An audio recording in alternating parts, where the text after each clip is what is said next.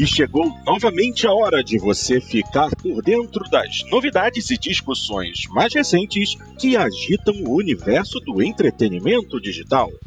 O Jogando Papo está entrando no ar e traz nessa edição os seguintes destaques. God of War, a obra-prima dos estúdios Santa Mônica, será devidamente analisada por nós.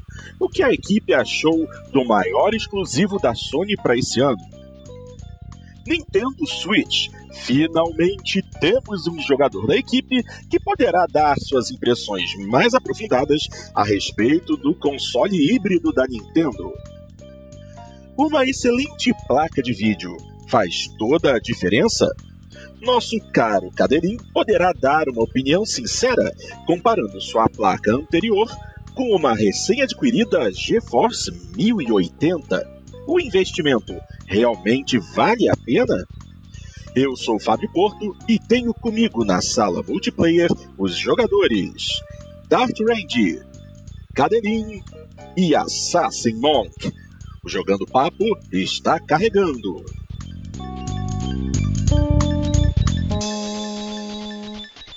Salve, salve, salve, minha gente! Mais uma vez, muito bem-vindos ao Jogando Papo, o podcast onde não basta jogar, é preciso debater.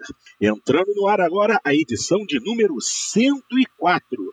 E, obviamente, começamos este programa fazendo a nossa rodada entre os jogadores para ver o que cada um anda jogando. Começando, como sempre, com o meu querido Dart Range. Fala, Dart. O que, que tá jogando de bom, meu querido? E aí, boa noite. Eu uh, joguei bastante o God of War, né? Eu terminei ele e, e agora eu tô, tô fazendo as, as secundárias. Não sei se eu vou fazer todas, mas ao menos uma boa parte eu quero fazer.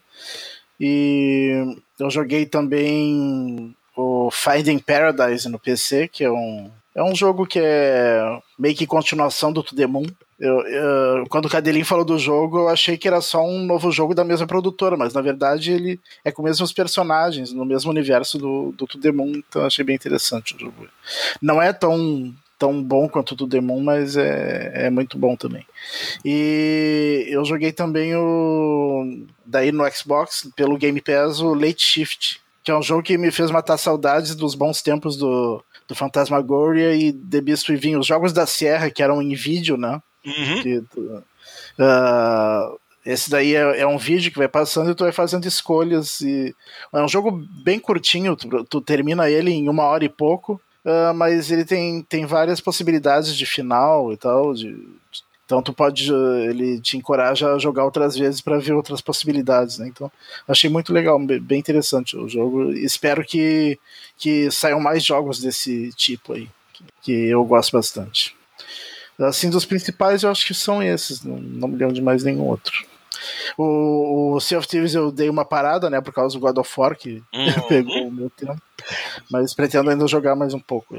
Não, mas e o Sea of Thieves agora deve receber uma atualização grande, né, que vai adicionar algumas coisas interessantes. Então, de repente, foi para melhor mesmo você dar essa pausa no jogo. É. Muito. Aliás, está demorando essa atualização. Né? É, é, é, tá demorando. Mas é, na, no último Inside Xbox que foi publicado, é, foi, foi ontem, ou foi? Não, foi ontem.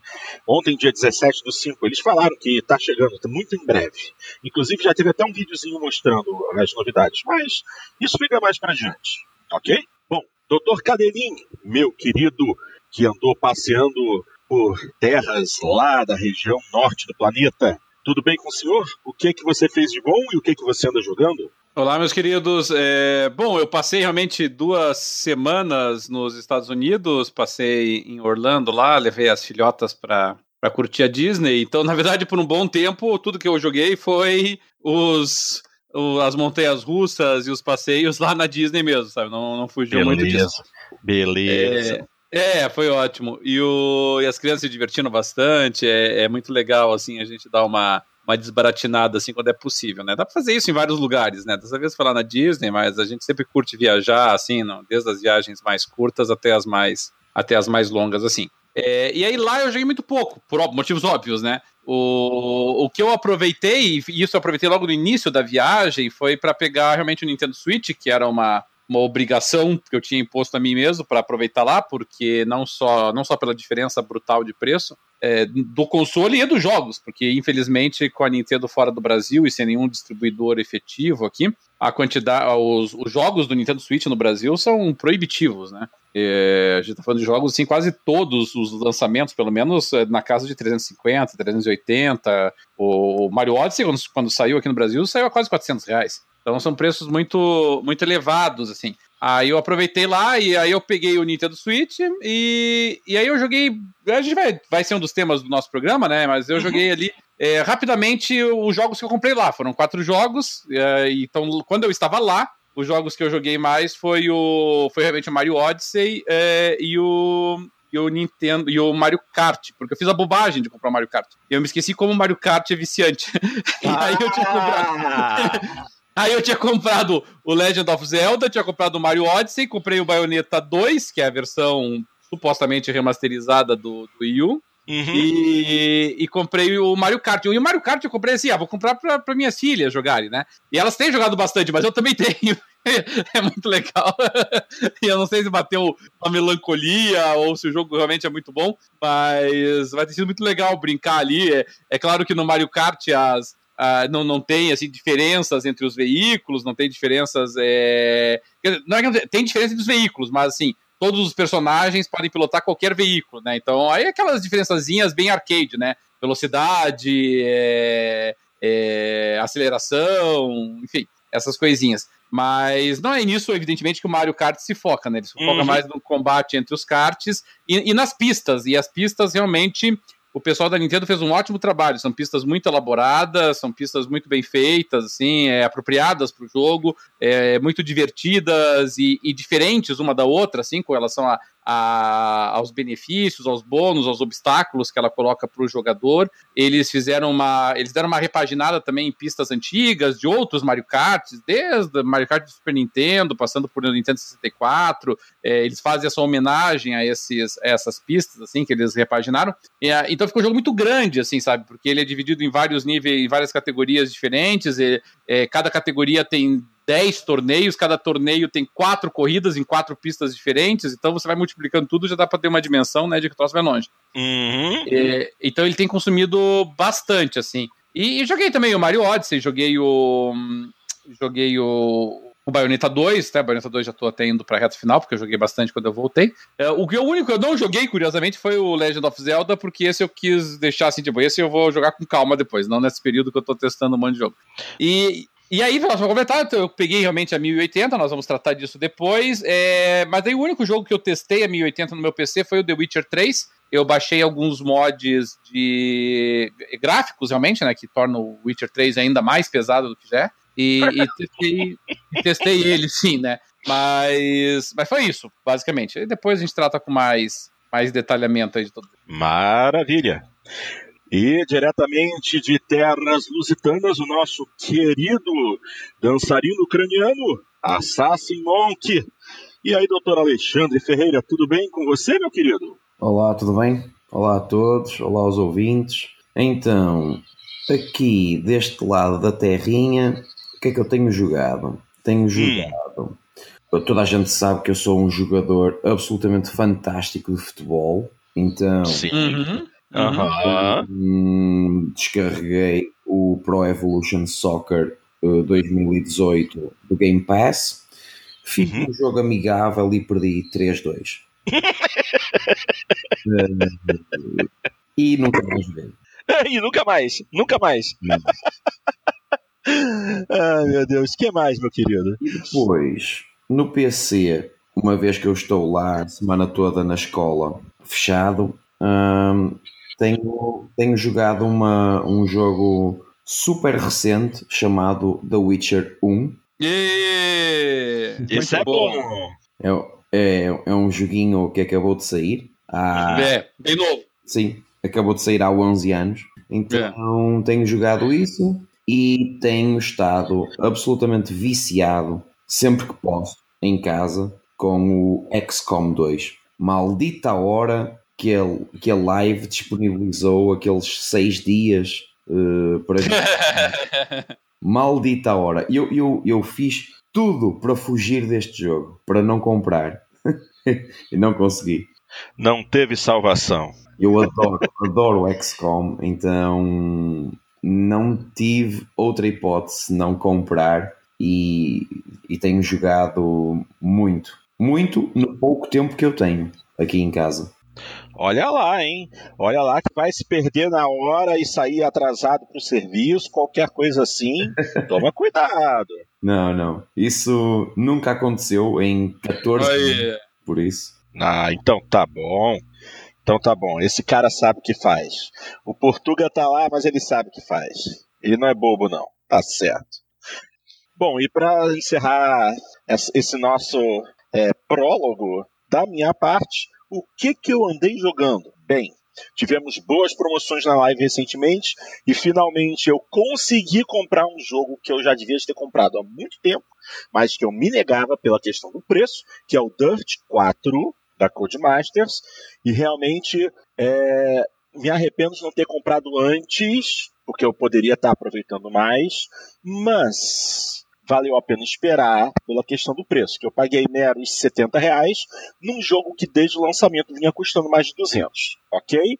Jogo excelente para quem tem saudade de Dirt 2 e achava Dirt 3 um tanto quanto é, exagerado é, na caricatura dos, das competições, por não serem competições muito realistas. E quem achou Dirt Rally muito sério, porque realmente é sério demais, Dirt 4 é uma excelente opção.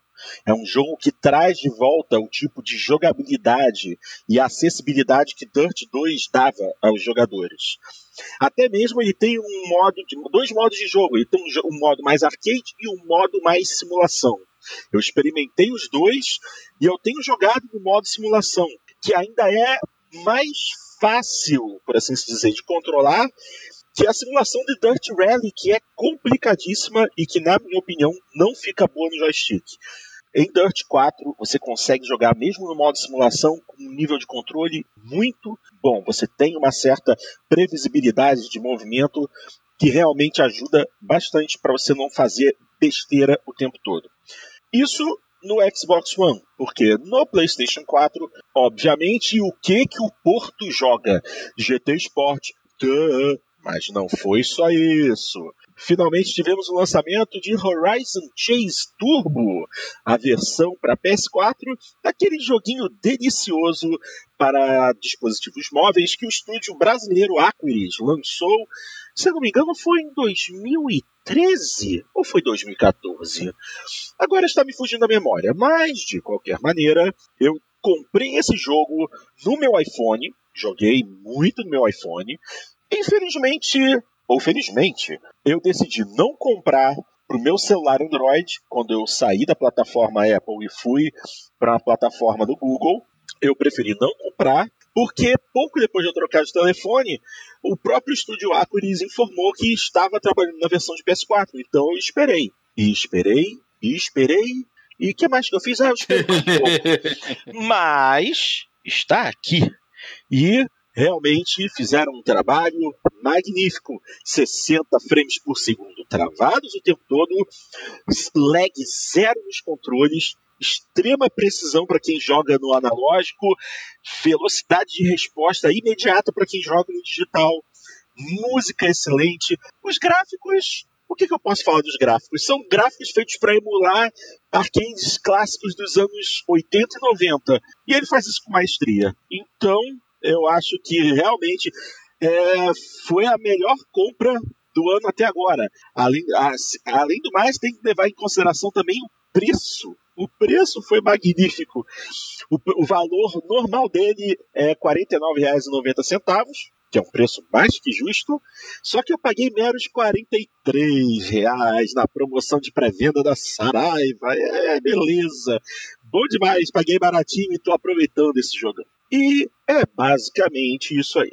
Ok? Olha, uh, então, só, fala. só duas coisas. Eu também achei o Dirt Rally estupidamente difícil. Eu não consigo controlar os carros, nem no modo mais uh, acessível, com, com basicamente tudo automático. Eu, eu, eu não consigo controlar. Eu pensei que seria um condutor miserável, mas afinal, afinal tinha, tinha razão. É, é muito complicado. E um, em relação ao Horizon Chase, inicialmente para Android e iOS, foi lançado a 20 de agosto de 2015. Nossa senhora, então chutei a bola lá fora do parque. Meu Deus! Estive aqui a pesquisa, uh, diz-me 20 de agosto de 2015 para um, iOS e Android. E depois também para Steam. É, eu me lembro que anunciaram a versão de PS4 na E3, na E3 não, na, na BGS de 2015 também. Só que ficou todo esse ano de desenvolvimento, né?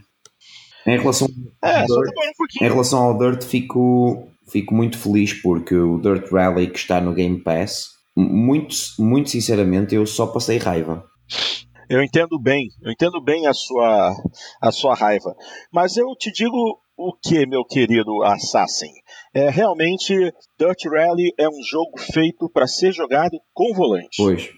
Eu passei horas, horas tentando fazer com que o jogo fosse um pouco mais amigável. Ativei todos os auxílios, fiz calibração e ajustes finos de todas as opções possíveis para o controle, nada ajudou. Porque ele, a resposta do analógico do joystick é, é às vezes é lenta É e às vezes é Muito abrupta pesada. e é, é, é pesada. é, você, quando você precisar fazer a troca de direção de um lado para o outro no volante, às vezes você sente que ele não responde com a velocidade suficiente para você poder é, caçar um drift ou tentar estabilizar um carro que vem descendo de lado num, num, num terreno é, escorregadio. É bem complicado. É o tipo de jogo que realmente você só consegue aproveitar ao máximo no volante. E o Dirt 4 não tem isso. O Dirt 4 traz aquela deliciosa jogabilidade do Dirt 2. Ainda bem. Estou super feliz com ele. Ainda bem. Ainda bem mesmo. Certo? Muito bem, minha gente. Então, vamos começar com o programa em si e vamos ao nosso primeiro tópico.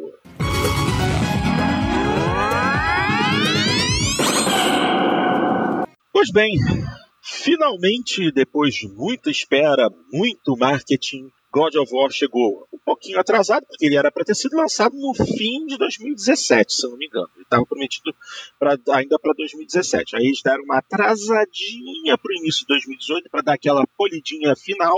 E aparentemente o resultado agradou a todo mundo, né? Foi um jogo que obteve notas absolutamente excelentes, é, com praticamente toda a mídia.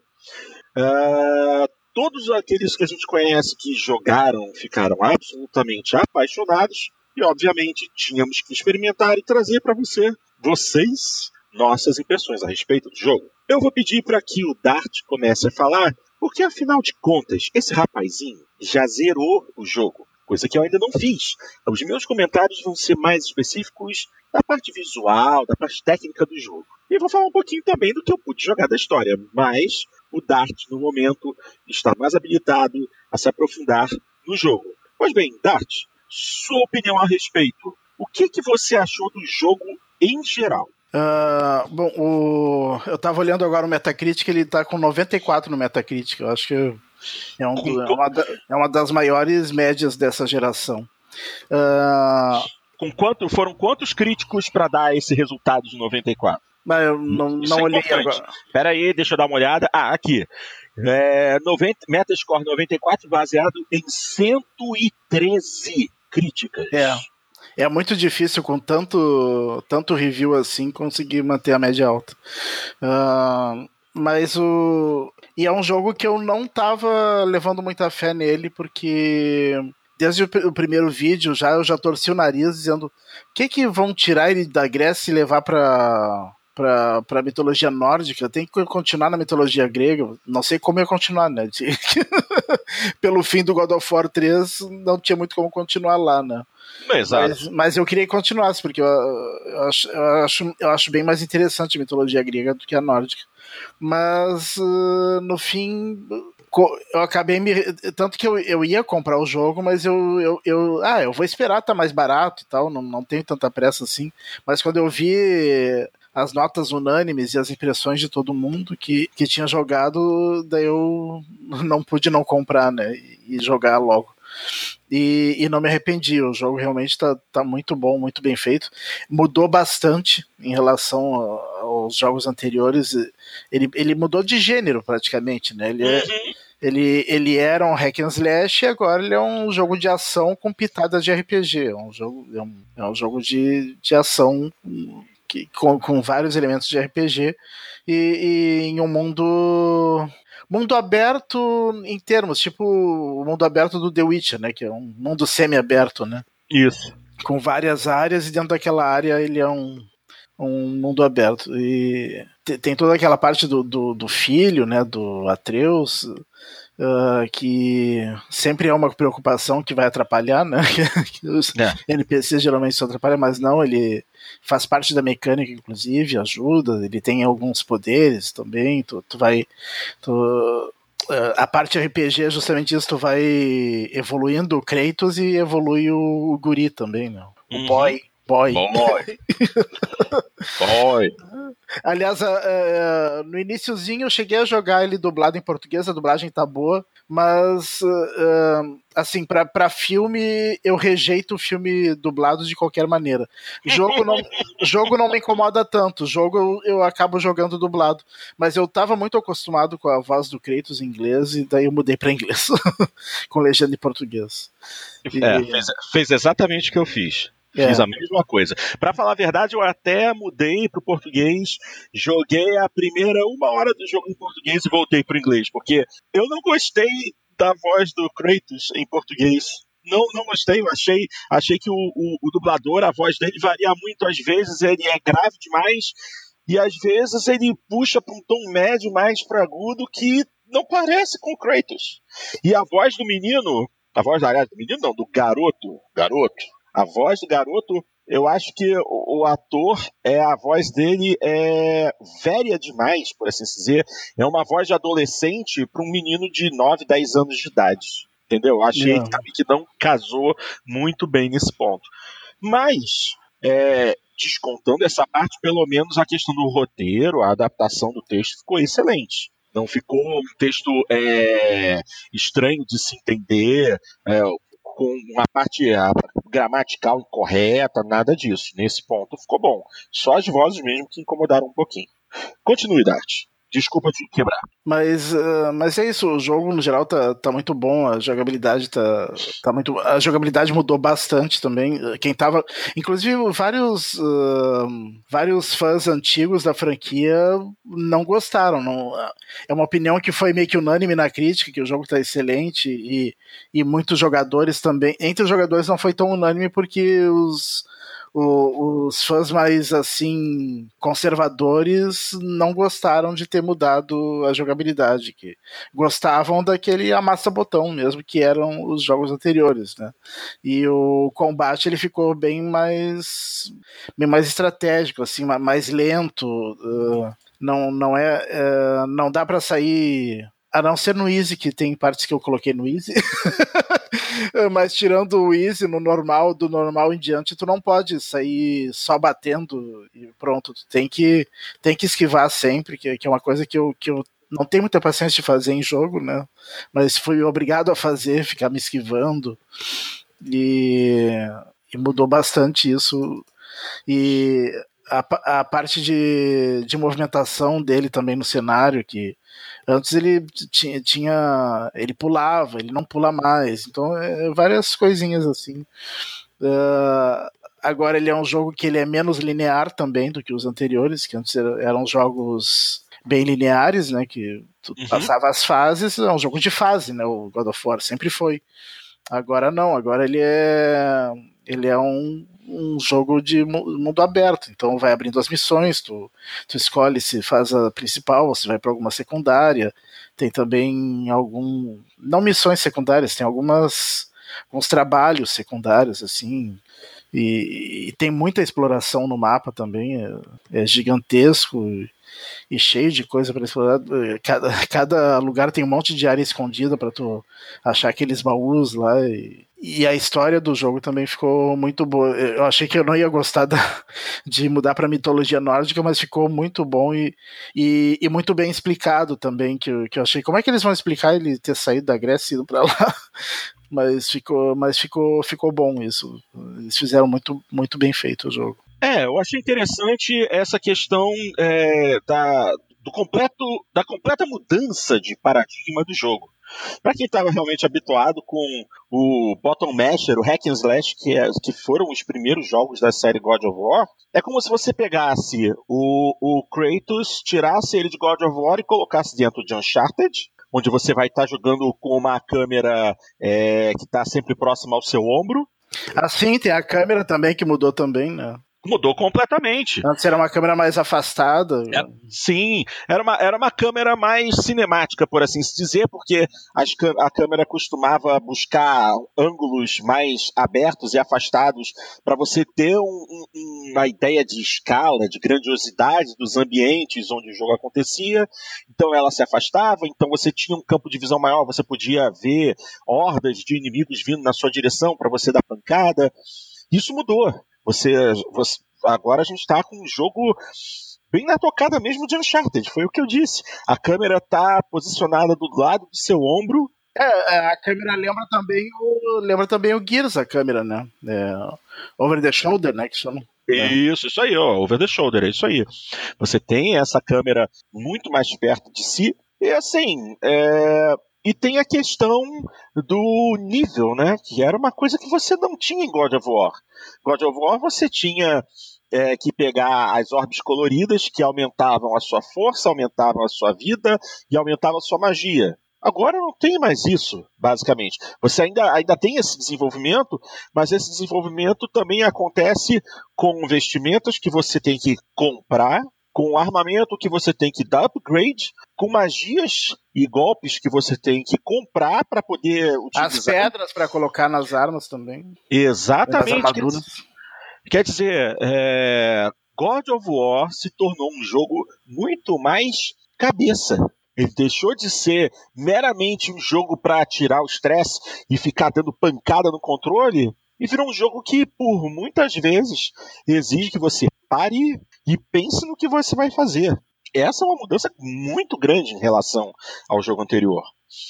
Até mesmo essa questão é, de Kratos ser pai e cuidar do filho logo após o falecimento da mãe dele, como é que você conseguiria imaginar isso lembrando dos três primeiros jogos, que ele era um cara extremamente violento e também com relação à sexualidade do jogo, que era bem, não vou dizer explícita, mas era bem é, mostrada, assim, que, que Kratos, em determinados momentos do jogo, pegava, por assim dizer, uma, uma mulher ou outra. E isso, cara, isso foi completamente modificado. É, e, e, quem gostava dessa parte também se frustrou, né? Nesse jogo. exatamente. Exatamente, isso foi posto completamente de lado. O diretor do jogo, o Cory Barlog, ele realmente disse que é, com a evolução de God of War, ele quis criar um jogo mais adulto, mais adulto no sentido é, de um roteiro mais é, dramático, mais complexo, coisa que realmente God of War nunca teve. Então ele decidiu deixar essas é, é, coisas de adolescente. É muito mais envolvida que nos outros, né? A história sim, dos outros sim. era mais simplória, assim. Apesar de Exatamente. ser interessante, ela não, não tinha muitas nuances, né? É isso aí.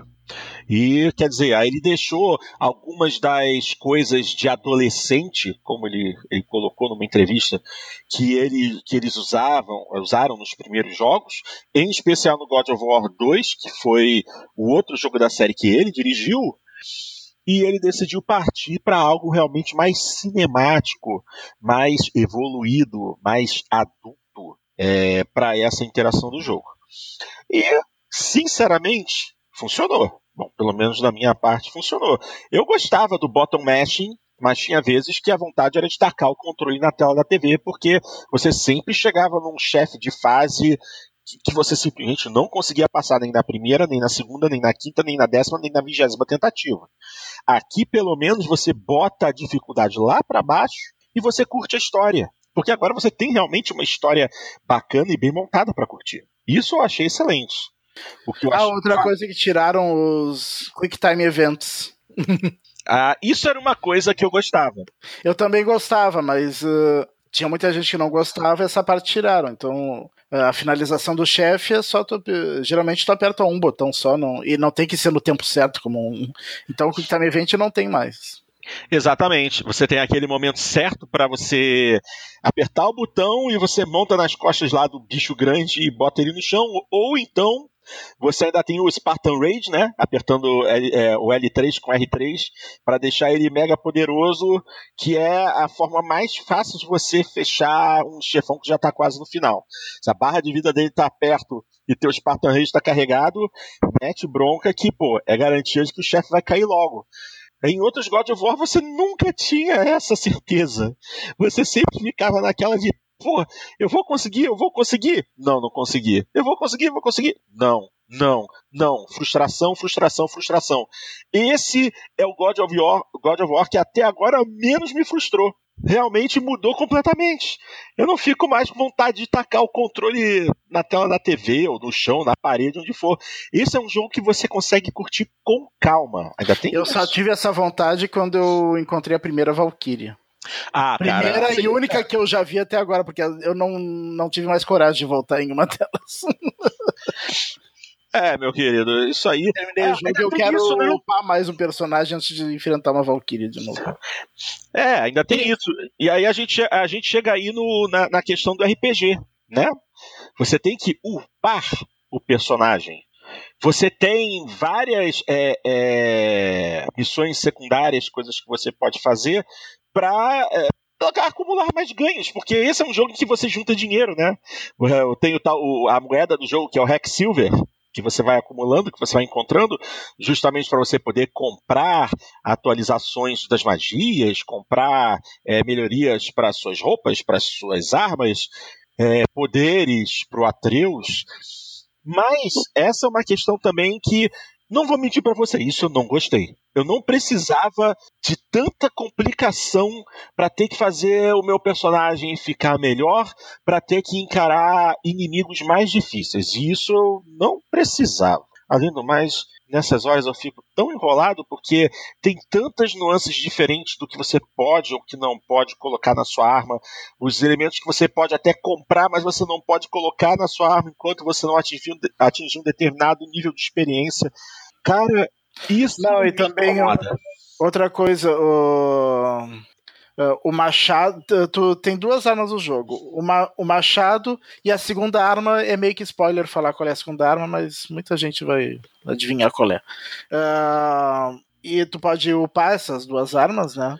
E só que tu tem que ter um. Pro machado, tu precisa de um elemento específico lá, que é não sei o que, gelado, uma coisa assim e a outra também precisa de outro elemento específico para tu upar. E, e nunca fica claro para mim onde é que tu consegue os próximos para tu upar, porque geralmente é um só que tu precisa. E então eu tô meio que empacado na, na em poder fazer upgrade no meu personagem porque eu não consigo melhorar, porque o teu personagem na verdade ele ele sobe de nível conforme tu vai subindo o nível das armas, né, da armadura.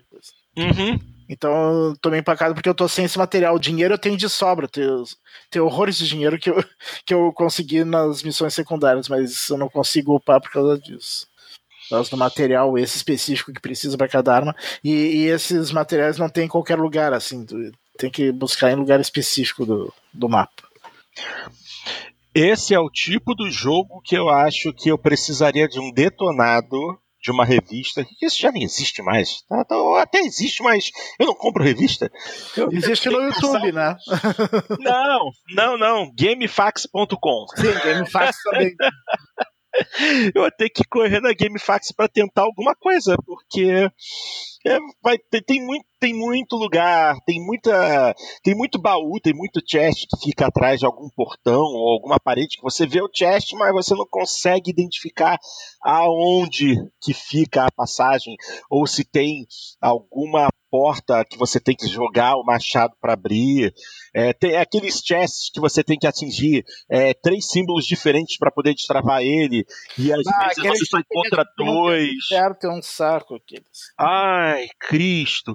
Tem um logo no início do jogo que você tem que ficar numa determinada posição e lançar o machado num sino que fica longe pra caramba e você tem que acertar imediatamente mudar de direção e atingir mais dois sinos antes que o som do sino pare de tocar e, e trave novamente o, o, o, código do, do baú. Cara, mas que saco! Tanta coisa desnecessária, mas o povo gostou. Assim, é, é, é um pouquinho mais de trabalho, mas a gente suporta.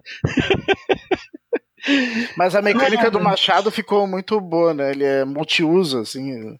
Sim, Ele pra sim. congelar certas coisas para tu conseguir passar em alguns lugares, para paralisar coisa, deixar a porta aberta. Não, e é, e é, interessante também a questão da, da, direção do machado, né? Porque, por exemplo, você tem é, dois inimigos, um mais à esquerda, um mais à direita. Você lança o machado no inimigo da esquerda Aí você dá uma giradinha com seu corpo para a direita, chama o machado de volta, o machado faz uma curva de volta e pega o inimigo que estava na direita. Eu achei isso sensacional. É, ele pega enquanto tá voltando, às vezes pega de novo e já atingiu na ida. Pô, muito legal. Eu achei, isso eu achei super bacana. O machado eu não vou falar qual é a outra arma, o povo vai saber em breve. Já devem até estar sabendo, mas não vamos estragar a surpresa.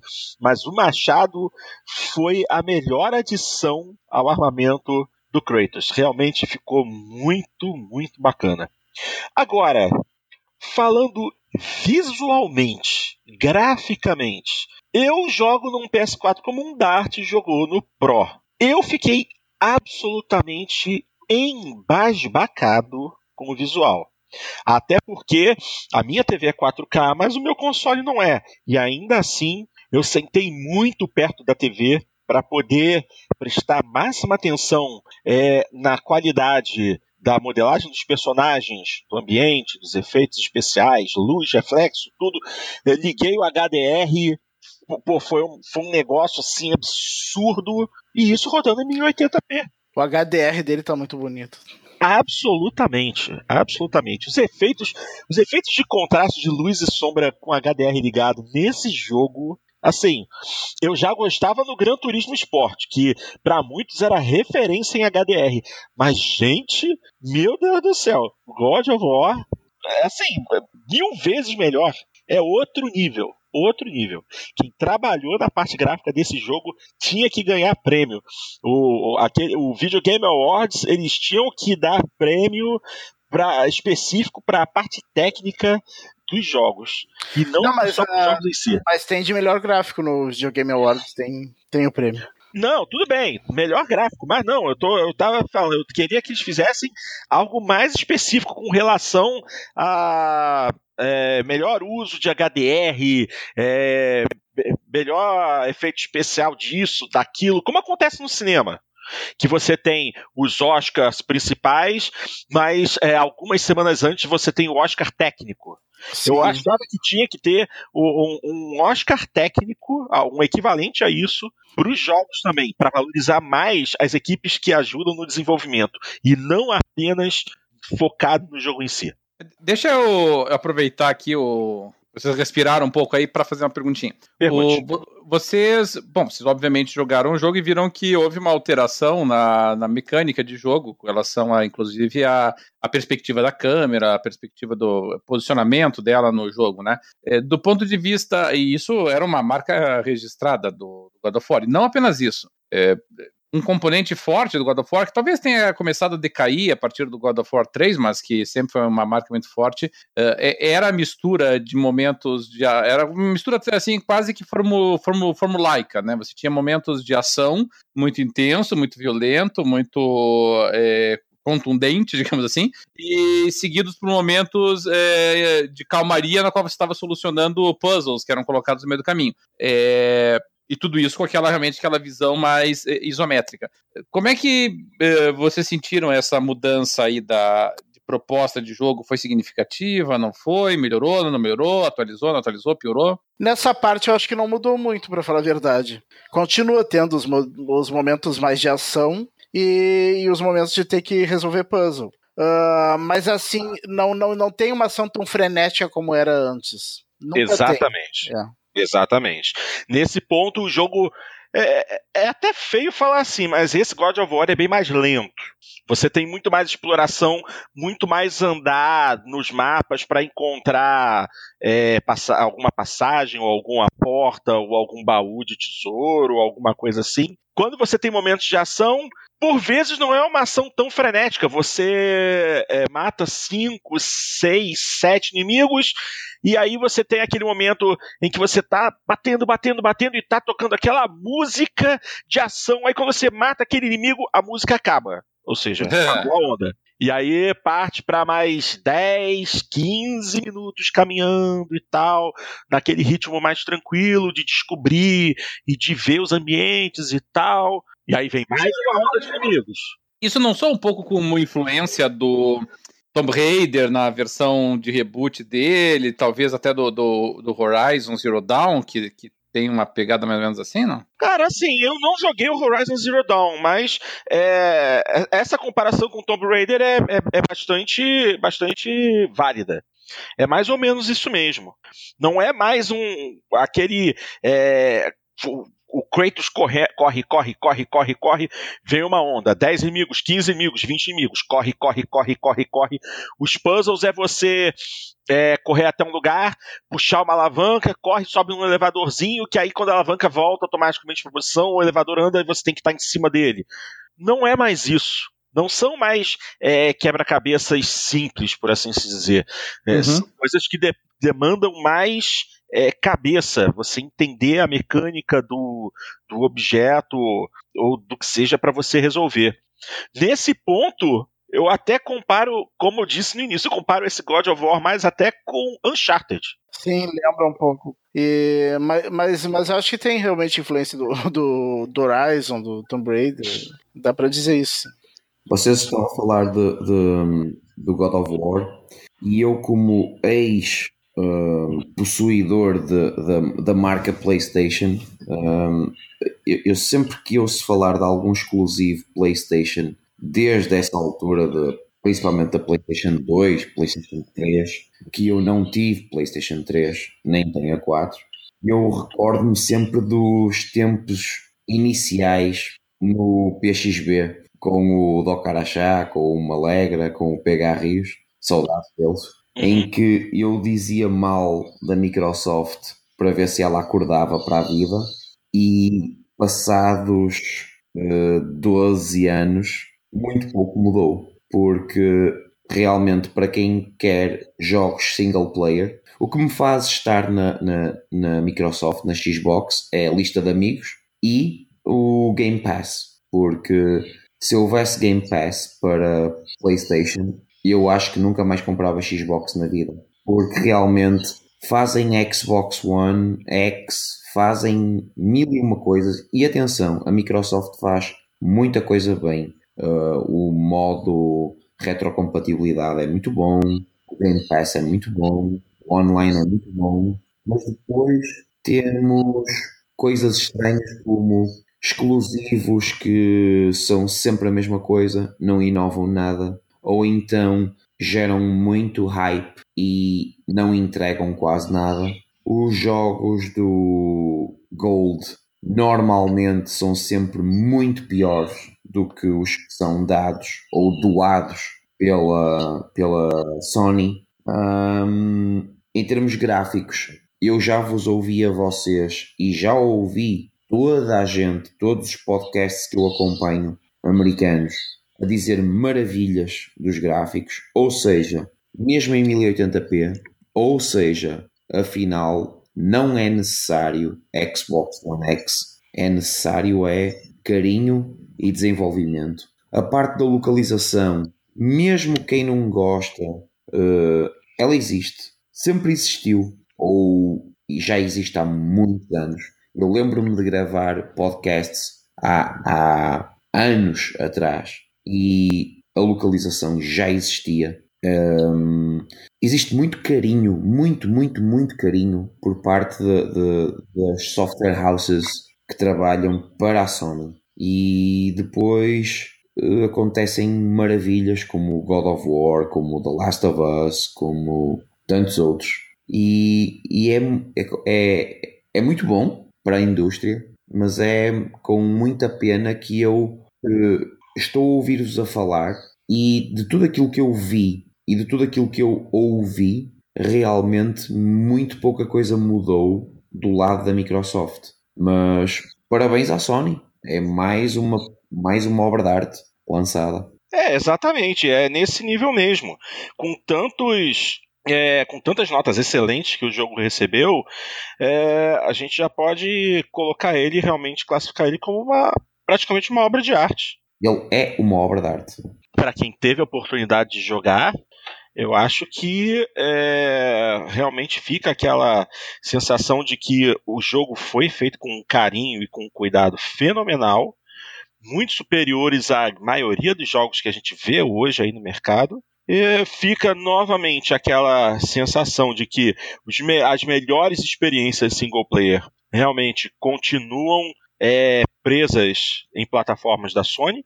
É sim. Isso aí, acho que nem tenho que nem tem que discutir. É, nem tem que discutir, muda de uma geração para outra e continua. A Microsoft precisa agir. Precisa agir. A Microsoft tem que criar alguma franquia nova. É, alguns dos, algum dos estúdios internos tem que fazer alguma coisa que mexa mesmo. A gente está vendo aí que a Playground Games, que normalmente é, trabalha com Forza Horizon, é, vai, vai, vai estar trabalhando agora também num jogo de aventura. Se eu não me engano, alguém tinha comentado que eles iam ficar responsáveis, inclusive, pelo Fable. Nem sei se isso é verdade. Ouvi rumores. Mas é aquilo.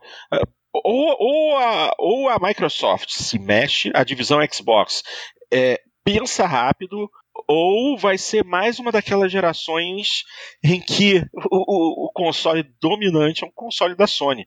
Na geração passada, PlayStation 3 versus Xbox 360, o PlayStation 3 só conseguiu ultrapassar na reta final. Sim. Porque o Xbox teve uma aceitação Sim, muito boa. Um monte de problemas, Agora, três luzes vermelhas. Um...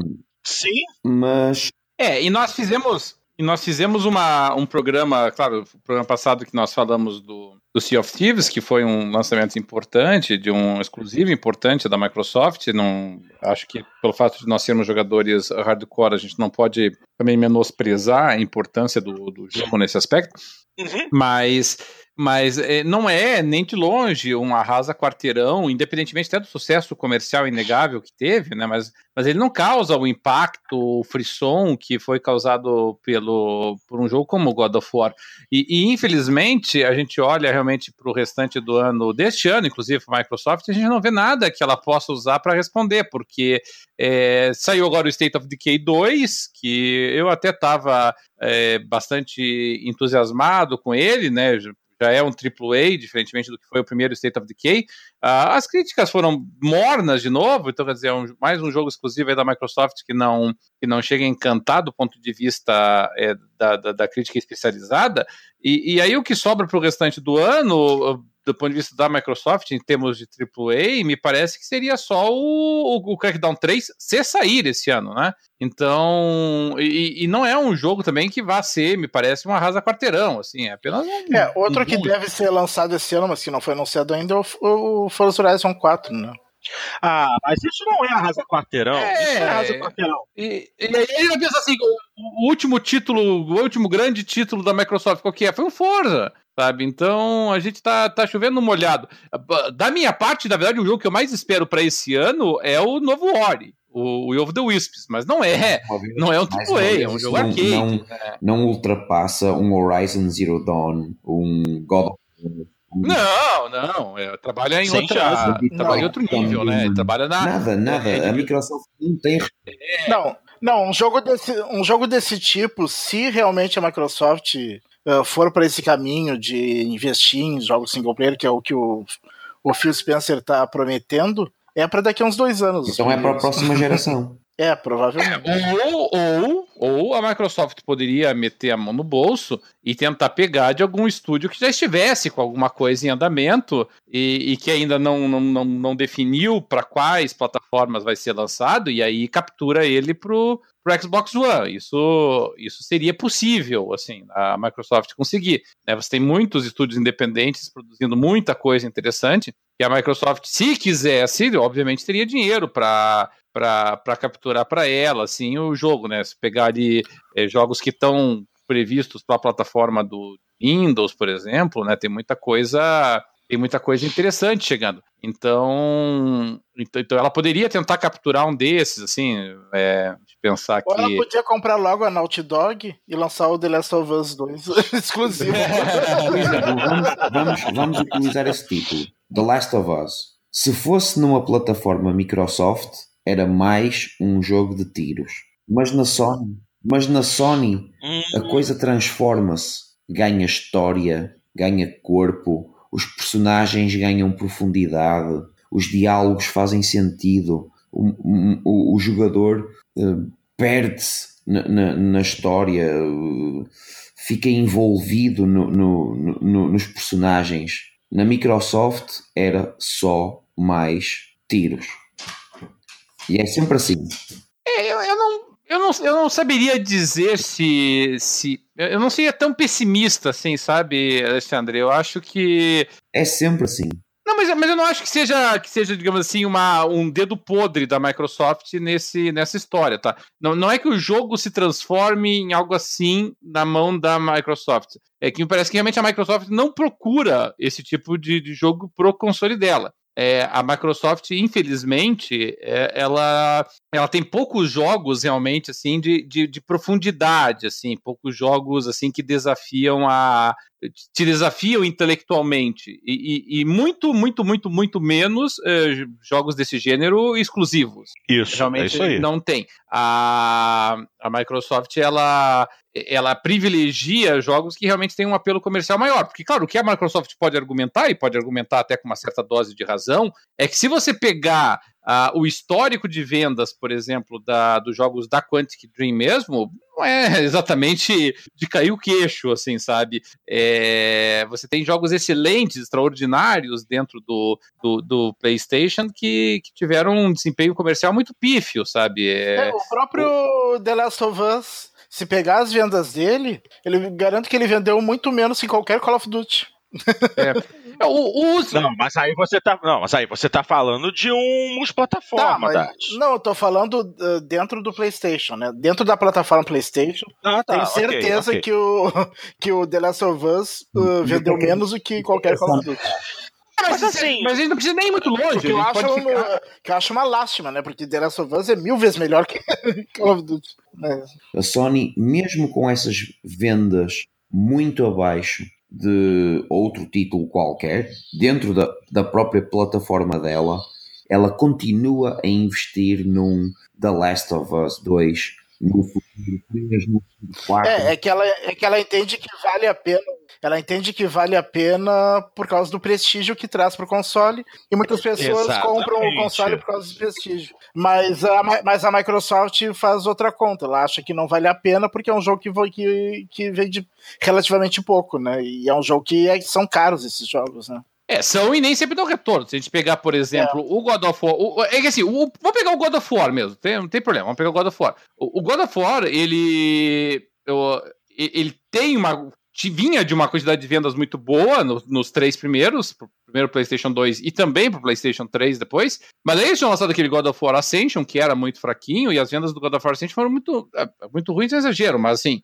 é, foi, foi o pior God of War para um console de mesa, digamos assim, da história, o, o Ascension. E isso não, uhum. isso não arrefeceu a, a, a, Sony, né? Ela, ela foi lá e, e apostou de novo no God of War é, agora em, em 2018. E, e, o Last of Us, ele, ele foi muito bem em vendas. Não dá pra gente menosprezar isso. Mas o.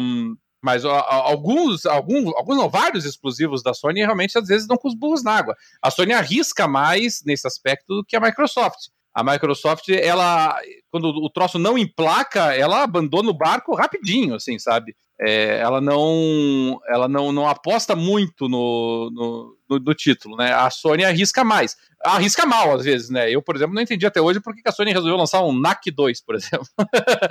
e acho que eu e todo mundo, né? Porque ninguém comprou essa porcaria. Então. Ninguém comprou um e ninguém comprou dois também. É, um até vendeu mais do que eu achei, mas o, o dois vendeu muito mal. Quero mexer num vespeiro que, que se chama Halo. Uh, eu posso mexer numa coisa. Posso falar, só, só fazer um comentário rápido antes de você botar o dedo nessa ferida aí? É porque. É... Alexandre, você comentou a respeito dessa sanha da Microsoft de é, investir mais em jogo de tiro, por assim se dizer. E sabe que eu vou te dar uma certa razão? Eu vou te dar uma certa razão. Sabe por que, que eu digo isso? Vejamos. Excelentes jogos da Naughty Dog. Uncharted, franquia Uncharted, excelente. The Last of Us, todo mundo está esperando o próximo. Esses estão no PlayStation. E qual é o jogão da Naughty Dog em outra plataforma? O que, que a gente tem da Naughty Dog no Xbox? Vamos, gente, alguém diz aí qual é o nome do jogo, pô? Não sei, tem algum jogo? Acho que não. Não? Então tô falando besteira. Ué, é, aquele jogo bacaninha que. É, oh meu Deus. Agora, agora, agora me enrolei todo.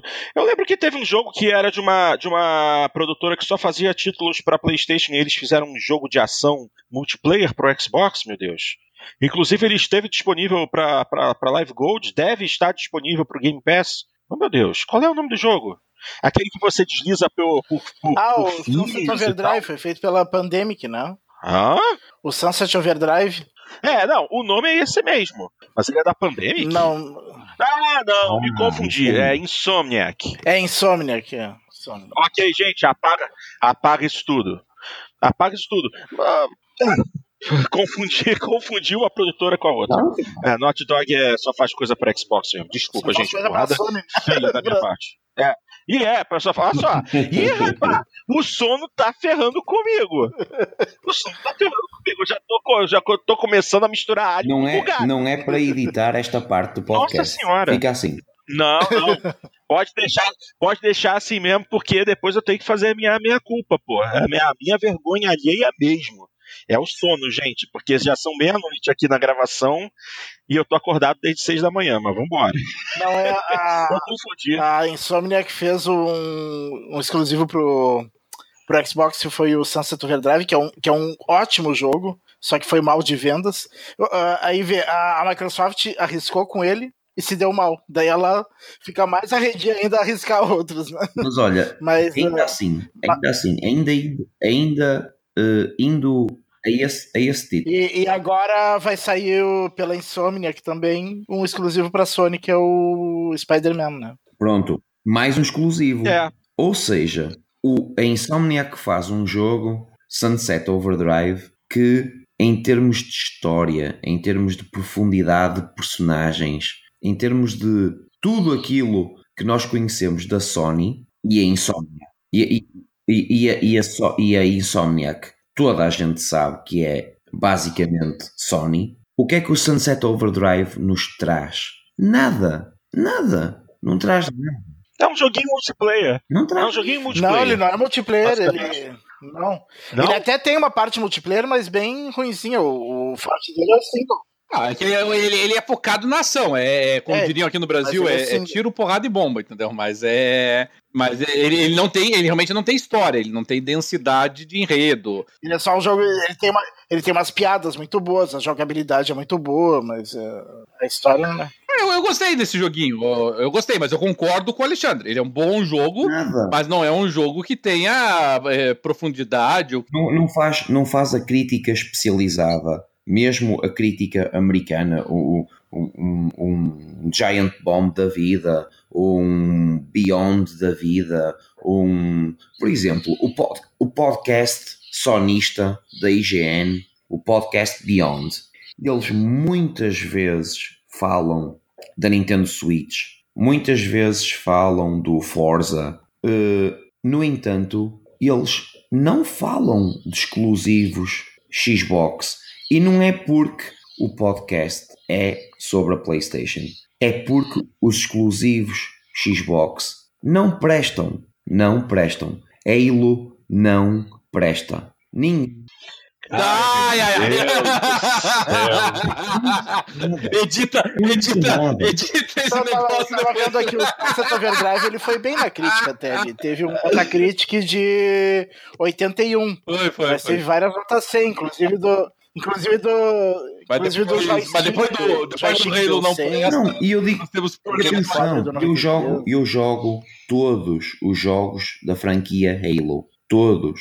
Uma coisa é certa: ninguém fica com, com ah, uma ligação especial com o Master Chief como fica com os personagens do The Last of Us ou a personagem principal do Horizon Zero Dawn. Ninguém fica. Ah, não sei dizer, sabe, Alexandre? Eu- assim, no passado eu fiz uma crítica, isso na época, uma, põe passar nisso, na época do, do Halo 3 ainda. É, que, eu, que eu realmente eu disse na época que o Master Chief era um personagem Sim, sim, sim. muito.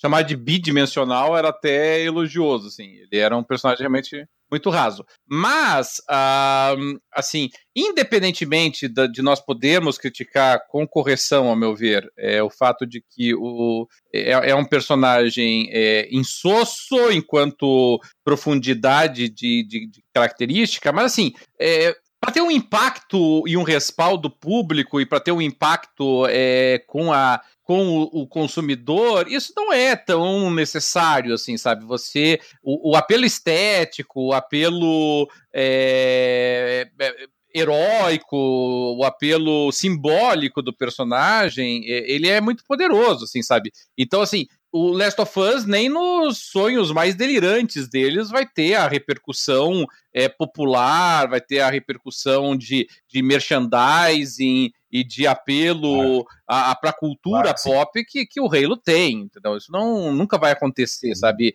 O Halo tem, o Halo tem livros, o Halo tem, tem revista em quadrinho, o Halo tem, tem anime, o Halo tem é, é, camisetas, né? inclusive uma das camisetas que eu trouxe da Disney, que eu comprei no, na, no parque da Universal, era uma camiseta do da United Nations eh, Space Command, então do, do Halo. Então não, não tem esse impacto, assim, sabe? Tem, tem alguns jogos que tem esse impacto, né? Você pegar Assassin's Creed tem, você pode pegar Fallout tem, mas O jogador, por exemplo, o jogador número um, ah, numa batalha lá do, do filme, ah, aparece um monte de personagem da cultura pop, né? Tem lá o Master Chief, mas não tem nenhum Joe, nem a Ellie. Mas esses dois, esses dois personagens que tu acabaste de falar, eles ficaram na mente da crítica especializada. Eles ficam contigo. O Master Chief não fica. E quando eu digo Halo não presta, é traduzido, fica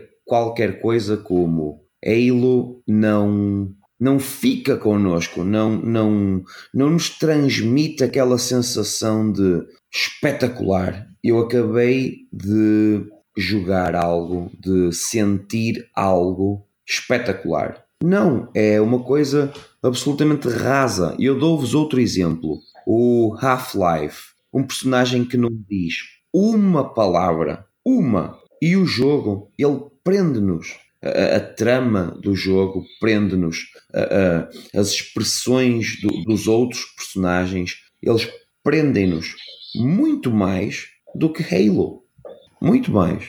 É, o, o, o Halo não, não tem, não tem realmente um impacto emocional é, tão grande quanto outros jogos. É, é, porque Halo ainda está preso a, a uma época em que, em que isso não era relevante para os jogos de primeira pessoa, quando ou, ou de terceira pessoa, tá? No, botar aí Gears of War, né? mas que, que- e isso é uma coisa que, se, que começa com muita força quando Bioshock revoluciona nesse sentido, né? E aí todos os jogos meio que, que seguiram a, a linha do Bioshock e o próprio Halo. Né? O Halo tentou humanizar um pouco mais o, o Masterchef, tentou ah, humanizar um pouco mais a, a Cortana, o que é estranho, porque é uma inteligência artificial, mas tudo bem. É, ficou até uma relação meio pervertida ali entre os dois, mas é, mas o mas, mas tentaram, tentaram tentaram humanizar realmente nesse sentido, mas ele não tem esse impacto emocional. Só que aí a única ponderação que eu faço aqui, Alexandre, é assim, nem todo jogo para ser bom precisa ter esse impacto emocional. Tá? Você, você tem vários jogos que, que não, você não estabelece esse, esse vínculo emocional e ainda assim o jogo é extraordinário. Tá? É, o, o Mario Odyssey, que eu joguei um pouco, por exemplo, é, é, disparado o melhor jogo de plataforma que eu joguei na vida. Tá? Se você pegar qualquer um dos jogos de plataforma que a Sony ou que a, a Microsoft tenham tentado fazer nos últimos tempos, ou até outras empresas, como a Ubisoft, que fez um competentíssimo Rayman Origin e Rayman Legends, mas assim, não, não engraxa a bota do sapato do, do Odyssey, sabe? É, mas ele não tem vínculo emocional, entendeu? A, os diálogos, as conversas são assim risíveis, ridículas, tá? A qualidade do jogo reside em outros componentes. É, e você tem vários outros jogos. Se você pegar, vamos puxar lá. É, bom, qualquer Battlefield, talvez, aí assim, né? Tem, não, não, não tem, o Call of Duty vocês não tem. É, você pega muitos jogos de, de, de puzzle ali, o. Assim, a Limbo tinha um vínculo emocional, sinceramente, né? Inside tem. Repara, claro Parece que Parece que seja o caso, assim, sabe? Jogos e, e, ainda assim são jogos Existem extraordinários. Extraordinários de todas as formas. Eu, eu, não estou à espera de ter um vínculo emocional com o Forza. Eu não estou à espera disso. Mas eu estou à espera de ter um vínculo emocional com o Master Chief. Eu estou à espera disso. Eu estou à espera de ter um vínculo emocional com o Dominic e, e, e o resto dos personagens do, do, do Gears. E a Microsoft não consegue. A Microsoft não consegue. Não consegue. É, o do, o do Gears, os fãs do Gears vão dizer que teve, principalmente na, no, numa das. É, que, é, não sei se dá pra gente fazer spoiler a todo o campeonato, né? Mas quando você tem ali a morte de um personagem muito importante no jogo, vamos deixar assim, é, o pessoal acha realmente muito é, emocionante. O, o Gears acho até que consegue mais do que o Halo. Mas assim, o Halo, muita gente tem ligação emocional com o Master Chief, mas, uh, mas a ligação emocional eu acho que não vem do jogo em si, e sim do universo criado que, que é expandido, né? Daí as pessoas.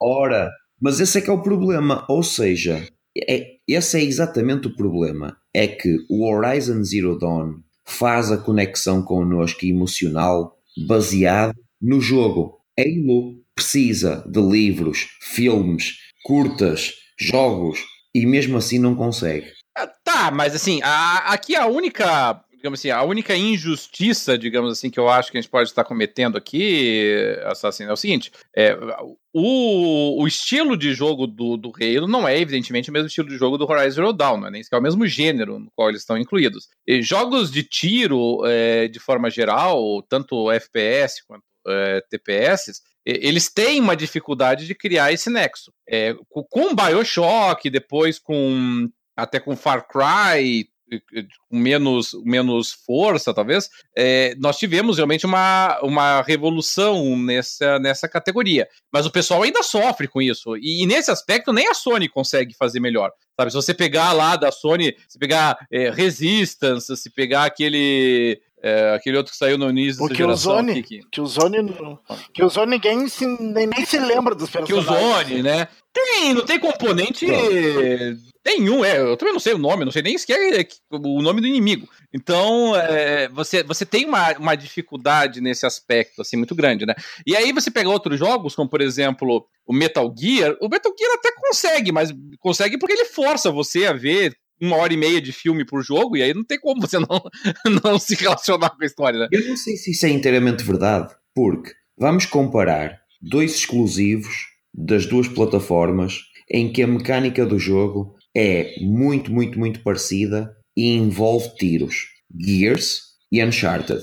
O Uncharted tens ligação emocional, o Gears não. Ah, ah mas, mas não, mas a, a comparação com o Uncharted sempre foi Tomb Raider, não, não, não Gears, sabe? É, o Gears é, é similar. A mecânica é similar. Ah, eu não acho. É, o Gears é um jogo de tiro, o Uncharted é uma aventura, né? Eu não acho. Talvez, talvez o primeiro, talvez o primeiro Uncharted, talvez o primeiro Uncharted sim. Tá, o primeiro Uncharted eu até concordo contigo, sabe? O primeiro Uncharted ele tinha um foco é, em, em, combate muito grande, assim, sabe? Mas os outros não. A partir do segundo, não do segundo aí eu acho que realmente deu uma desviada, assim. Mas e o Tomb Raider, que, que seria o concorrente direto do Uncharted, o Tomb Raider sempre conseguiu, né? A, a Lara Croft é uma, uma personagem altamente carismática e quando teve o reboot, então foi ainda mais, né? Então é uma personagem aí. Chegar, saiu mais um filme do Tomb Raider todo. A Microsoft tentou meter o Gears como uma aventura e não consegue. E a Microsoft consegue, e a Sony consegue. É, é, é aí que eu quero chegar. É, é, é componente de uh, nós estarmos absolutamente envolvidos no jogo. Na Microsoft, isso não acontece. É. É, tem, tem, alguns jogos assim que ele, eles, eles são muito cara da, da Sony, né? Se você pegar o, o, o, o Last of Us, é o típico jogo assim que você não consegue visualizar ele sendo lançado pro Xbox, realmente. Por quê? Se você pega. Por... Uh, se você pegar o, o Nier Automata, você, você não consegue ver Nier Automata no, no console da Microsoft. Assim, ele, ele, ele poderia ter sido lançado, foi lançado para PC, afinal de contas. Mas, mas ele seria um estranho no ninho, sabe? Mas lancem, façam, criem, não sei. Experimentem. É, é que é que mesmo assim, os, os, produtos que nós conseguiríamos associar com a Microsoft, a própria Microsoft resolveu avacalhar com eles, né? A Microsoft, no passado, a Microsoft foi muito agressiva nisso, né? Você, vamos, vamos puxar do, do início do, do Xbox, né? Sei que, na verdade, a gente tá fugindo bastante do nosso assunto do programa, né? Mas se a gente pegar lá do início do, do, do, do Xbox, a, Microsoft chega e, e, e, coloca e traz Halo, que era uma revolução técnica. Mas não foi só revolução técnica. Ela coloca e traz Fable, por exemplo. E Fable ditou como é que seria a evolução dos RPGs ocidentais a partir do lançamento dele.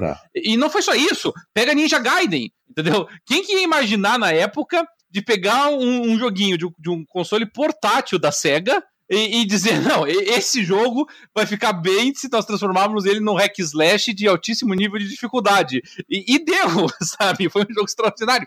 Então, é, a Microsoft arriscava mais no passado. Uma hora para outra ela se tornou muito conservadora. Isso foi uma pena, realmente. Muito medrosa, talvez. Mas olha, ainda podemos, ainda assim podemos conseguir fazer um gancho e, e, e, o desvio da pauta foi enorme, mas ainda assim conseguimos rapidamente fazer o gancho, que é a parte gráfica do God of War. Será que nós precisamos de consolas mais potentes? Será que nós precisamos de placas gráficas mais potentes? Fica Olha, para, é... para a placa que compraste. É, é, se quiser, quando a gente entrar nesse tema, eu posso, posso tentar responder essa tua pergunta. Ok. Ok? Então fica a pergunta: é... alguém gostaria de adicionar mais algum detalhe a essa discussão? Porque no final das contas, a gente foi para falar de God of War e deu uma volta, mas tudo bem. A discussão é para isso mesmo. O podcast é para isso. É para a gente botar nossas ideias no ar. E falar umas besteiras e umas incorreções de vez em quando. Ai. Sim, sim. Tá certo. Então, Dart, gostaria de adicionar mais alguma coisa com relação a God of War? Hum, acho que não. Acho que não? Pois bem, eu também não, porque eu ainda não avancei o suficiente no jogo para poder dar um veredito final. Mas, pelo que eu vi até agora, realmente eu acho que é, até o momento, o melhor jogo do PlayStation 4. O melhor título do console até o momento. Ah, só, só um aviso. Hum. Pra quem, não, quem não terminou ainda, sem dar spoiler.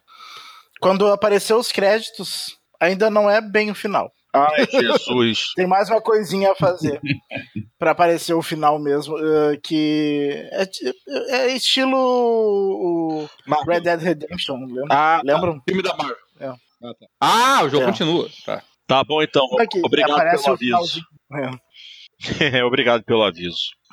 É só prestar atenção ali nas missões, o que falta, que ele, o jogo deixa bem claro que a gente não a gente tende a pensar que não tem mais nada para fazer. Hum, saquei, saquei. Pois bem, hora do nosso próximo tópico.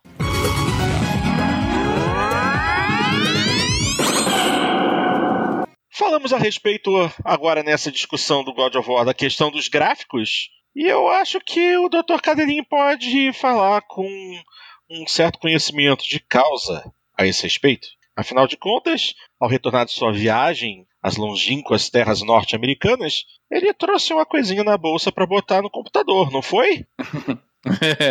pois é, essa foi minha extravagância lá, não hum. foi nem o hum. Switch, mas foi a, foi a 1080. Exatamente. Você, vamos, vamos devagar. Primeiro, qual 1080 você pegou? E eu não estou dizendo se é a comum ou ATI, eu estou falando fabricante.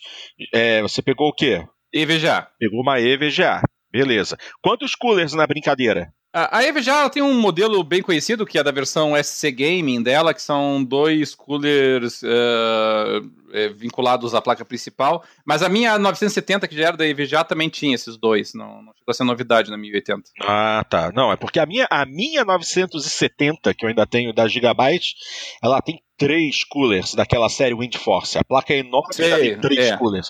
Ou seja, é. imagina como é que a placa já, já tá tortinha com o peso. Uhum. É, ela pesa muito mesmo. Nossa, demais. O, é, a, as, as placas no modelo SC Gaming da, da EVGA, elas têm dois, dois coolers, e foi até por isso que eu identifiquei que essa minha aqui era uma SC Gaming, porque não estava nem sequer escrito na, na caixinha, digamos assim mas como ela era, tinha a mesma formatação da minha 970, eu, eu tinha percebido isso, né?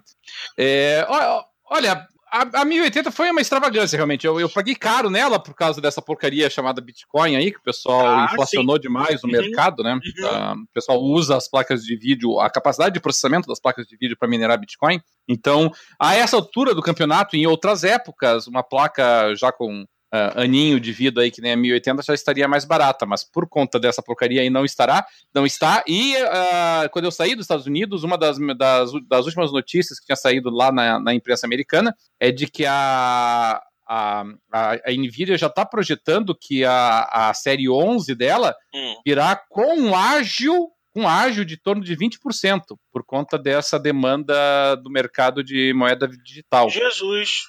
Então, nós está e 20% aí não é brincadeira, nós estamos falando aí de cerca de para uma placa Founder Edition, que é uma das primeiras que sai, nós estaríamos falando aí de um aumento aí de 100 dólares, cento e poucos dólares sobre o preço de lançamento, né? É, aqui no Brasil traduz-se milão a mais, para qualquer placa importada deles.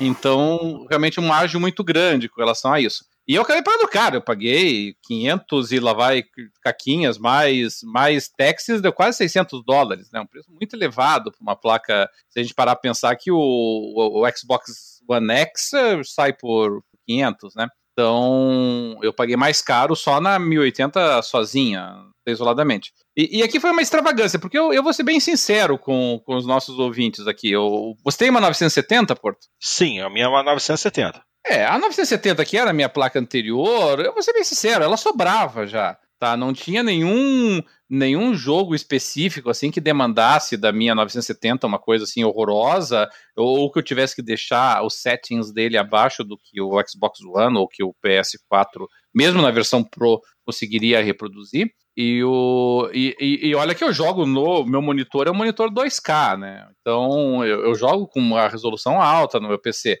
E, e mesmo assim, ambas davam conta do, do, recado com tranquilidade, rodando os jogos a, a 2K, os jogos que pelo menos é, admitiam essa, essa resolução, né? Tem alguns jogos que mesmo no PC estão limitados a 1080, mas, mas todos os jogos que eu rodava 2K, eu rodava 2K liso no meu computador. Uh, uh, eu peguei a 1080 já projetando para o futuro, porque a 1080 é uma placa feita tanto para rodar é, realidade virtual quanto para rodar 4K. Uhum. Então, assim, não, não, era que eu vinha sentindo essa necessidade dela, o 970 dando conta do recado. Aí, assim, respondendo a pergunta do, do Alexandre, do, do nosso querido Assassin, é, atualmente, digamos assim, qualquer pessoa que tenha uma placa da série 9, é, seja 970, seja 980, que era top de linha, no PC, consegue rodar qualquer jogo. E consegue rodar qualquer jogo é, melhor do que nos consoles. Com certeza melhor do que qualquer console até o PS4 Pro. O Xbox One X realmente já começa a, a oferecer um desafio maior.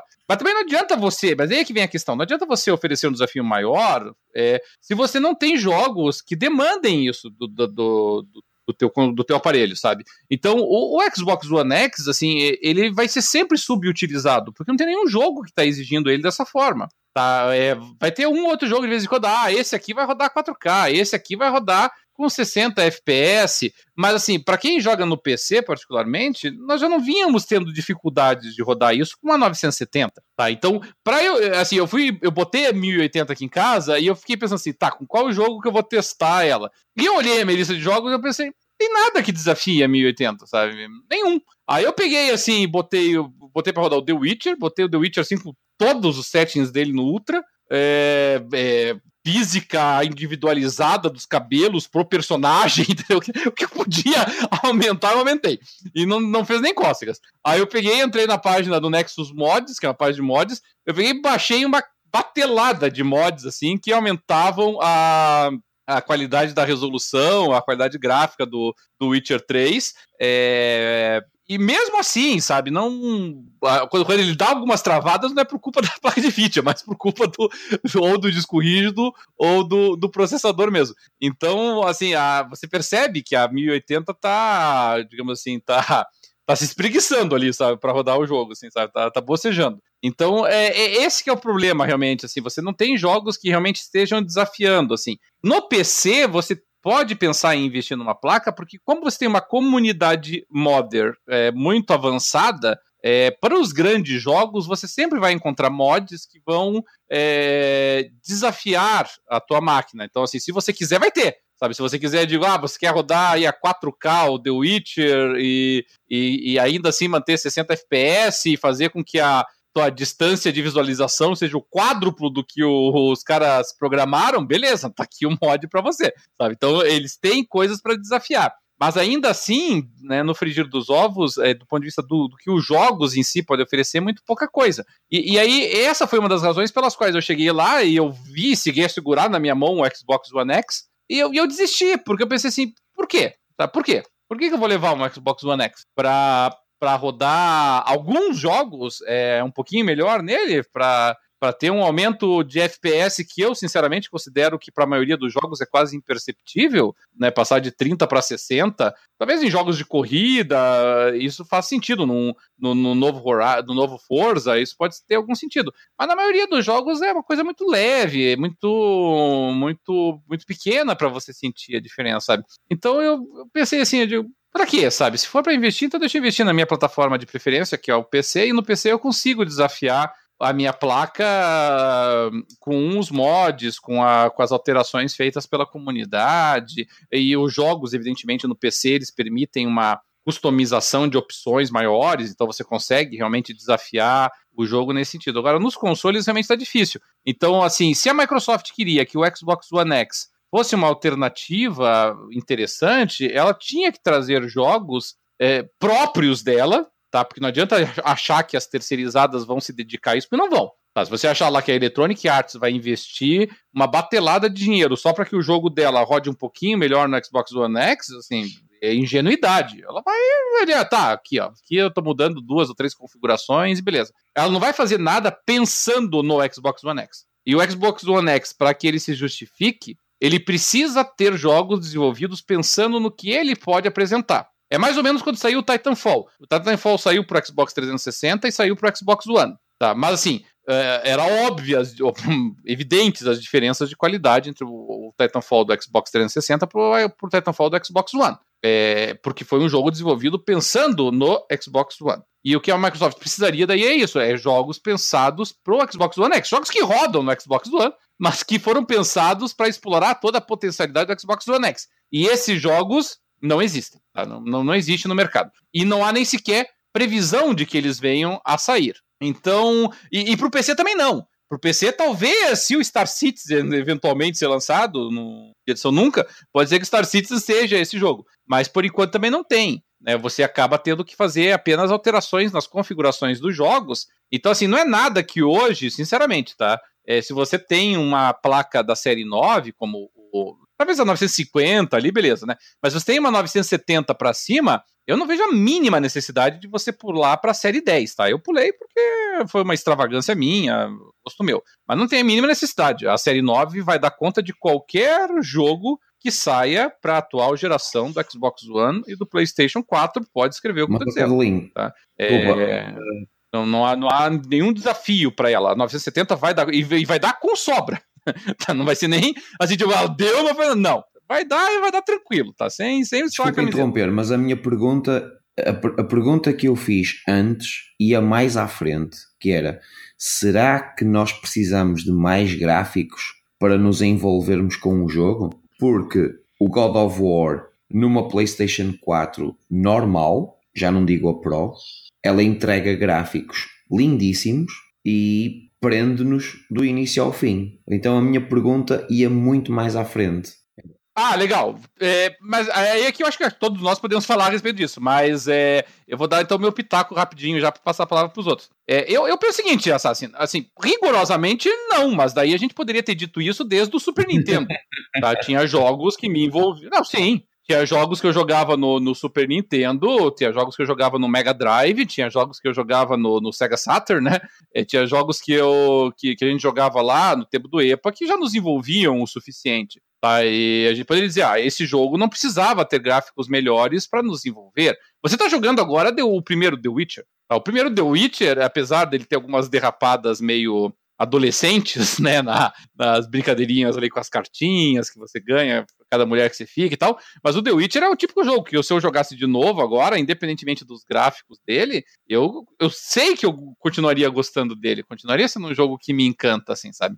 E o... Mas isso não impede, é claro, que você tenha jogos com com, com, qualidade gráfica e técnica maior e que nos encantam ainda mais. Então nós vimos, nós temos várias provas disso. A prova disso é o, é o novo God of War, a prova disso foi o último GTA, a prova disso é o, foi o último Red Dead Redemption, a prova disso foi o, o Last of Us. Tá? Não é difícil você conciliar e as qual é a diferença coisas. de dinheiro, qual é a diferença de preço entre a série 9 e a série que tu compraste? Ah, é grande. É grande. É, no, no, nos Estados Unidos eu confesso que eu não olhei a 970, né? Mas posso, isso é hum. fácil, dá pra olhar agora. Mas eu acho que nem fabricam mais a 970, né? A série 10 Ah, mas não, sim, mas você, mas você encontra ela para vender. É que o pessoal tá vendendo mais agora a 970 Ti, né? Que é uma 970 que você pode customizar o overclock.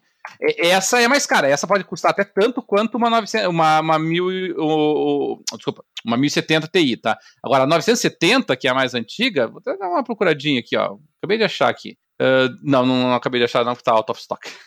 Nos Estados Unidos tem esse problema, né? O troço sai rapidinho de estoque, né?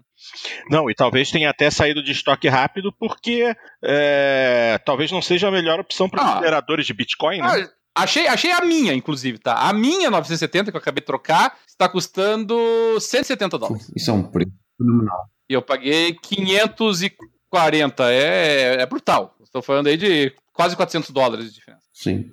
É o preço. Do... É, é, brutal, entendeu? Se, se eu fosse montar um computador de, de médio, mid-range, que a gente chama hoje, eu não tenho dúvida nenhuma de pegar uma 970, uma 980, tá? Não, não tem por que você ir para 1070 e para 1080 ainda. Tá? Não, não, não tem. Não, os jogos não Ou vão seja, compras uma 970 para o teu PC e ainda Não, mas se quiser rodar 4K, tem que ir, né? Se quiser rodar 4K. Mas, sim, se quiser rodar 4K, tem, mas assim, são pouquíssimos os jogos que, que rodam a 4K mesmo no PC. Você vai ter que ficar, ficar fazendo upscaling o tempo todo, vai ficar horroroso. E, e jogador de PC com monitor 4K, pff, caríssimo. Eu, é 4K, o monitor 4K é muito muito é muito caro. Ah, liga o PC na, na TV 4K. é, mas assim, além disso fugir um pouco da, da forma como os jogadores de PC experimentam né, a plataforma, é, é, é assim, se você joga 2K num, com uma densidade de pixels de um monitor aí de 28, 29 polegadas, né? E, e aí você passa para 4K, mas num monitor aí de 55, 60 polegadas, hum, hum, hum. Não é, é significativo. É, tem TV de 43, né? As menores 4K tem 43 ou 40 polegadas. Pois é, mas assim, aí você vai ter as questões de densidade, já vai estar tá fazendo em upscaling, você vai ter um problema de tempo de resposta. Sei, sabe? É, é, mas, é, mas o fato do de jogos em 4K tá aumentando. A maioria dos novos jogos estão saindo em 4K no PC. É, mas eu, eu, eu não vejo. Eu, eu não vejo jogadores de PC migrando para monitores 4K num futuro próximo. Primeiro, pelo preço, e, e segundo, porque assim, é, a experiência de 4K no monitor é extraordinária, né? Mas o jogador de PC ele vai olhar outras coisas, ele vai olhar tempo de latência, ele vai olhar é, tempo de, de a, a, refresh rate do, do, do, do, jogo, ele vai, vai procurar a, a, qual que é a proporção de, de contraste do, da tela, e, ele sempre vai encontrar monitores a 2K ali que, que vão dar conta do recado. É, Talvez, talvez daqui a alguns anos, né? Talvez daqui a uns 3, 4 anos o pessoal migre para monitores 4K, que por enquanto o preço do monitor 4K tá bem proibitivo mesmo. Ou jogo com mais de um monitor, né? Eu tenho dois monitores aqui em casa, né? Que eu não, não, eu não gosto de jogar com dois monitores, mas tem gente que gosta. É, eu a minha opinião sobre precisar de mais gráfico, eu acho que sempre precisa. eu gosto de, de que cada vez vai melhorando a, o fotorrealismo, o gráfico, eu, eu gosto disso. Eu acho que sempre precisa. Uh, já teve uma época que eu achava que não precisava. Na, na, época do Nintendinho, na época do Mega Drive, sempre que saía eu dizia: é impossível ficar mais perfeito que isso. já é perfeito, não tem. Já, tá, já tá perfeito é. o gráfico, mas. Uh, mas hoje em dia já dá pra ver que ainda dá para melhorar muito assim o gráfico. Esses dias mesmo eu estava a gente estava até falando no, no grupo, né? Uh, será que um dia vai, que vai chegar o dia que, por exemplo, tu num jogo tu passa com o carro em cima de uma poça d'água, vai ter aquele efeito bem parecido com a vida real da água espaciando, porque até hoje é bem tosco, né? O jeito que é. Alguns disfarçam um pouco melhor e tal, mas não, não, ah, chega perto do. Se você, é, se, se, você olhar a chuva, por exemplo, em qualquer jogo de corrida, é, é, você vê que é grotesco ainda o, o que os caras fazem, entendeu? É, é, essa é a típica coisa que você Daqui a 10 anos você vai olhar, olha o jeito que o animal fazia o chuva Eles conseguem disfarçar bem, né? Mas se tu começa a olhar prestando atenção bem de perto. Não, ah, é feio, não, é feio. Não. Desco desconta Drive Club. O resto eu concordo com você. Não, dar, essa questão da ajuda. Não, da mesmo Drive Club. Desconta Drive Club.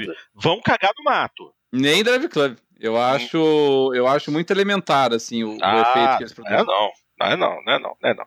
Ainda mais então, nesses detalhes é que dá pra ver que ainda tem espaço para muita melhora de gráfico. É. É, mas é, aí você para para pensar.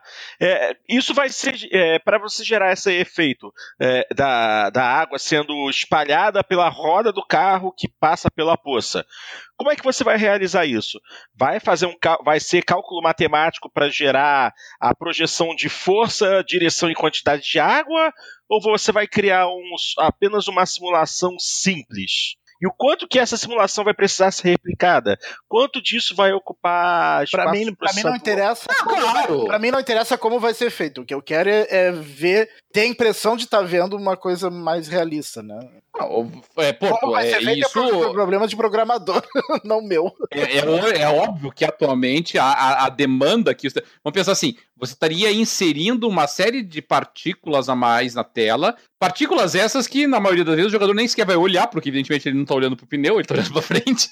então, ele não vai nem saber que está lá, mas o jogo está processando de qualquer maneira. Então, é claro que não está na, na lista de prioridades é, dentro das limitações técnicas atuais. É, o que o Dart está falando aqui, dando apenas um exemplo, né? É uma projeção com relação a isso, mas não é, não é só esse, vamos pegar outras coisas. É o efeito do sol batendo no, no, no, no teu para-brisa. É bizonho ainda, os caras não acertaram esse troço ainda. É, não há nada que chegue nem sequer próximo do como é na realidade. No Dive Club, por exemplo, o sol te cega o tempo inteiro. É, um, é, é, é sniper o sol, ele acerta direitinho onde está você olhando para frente, sabe?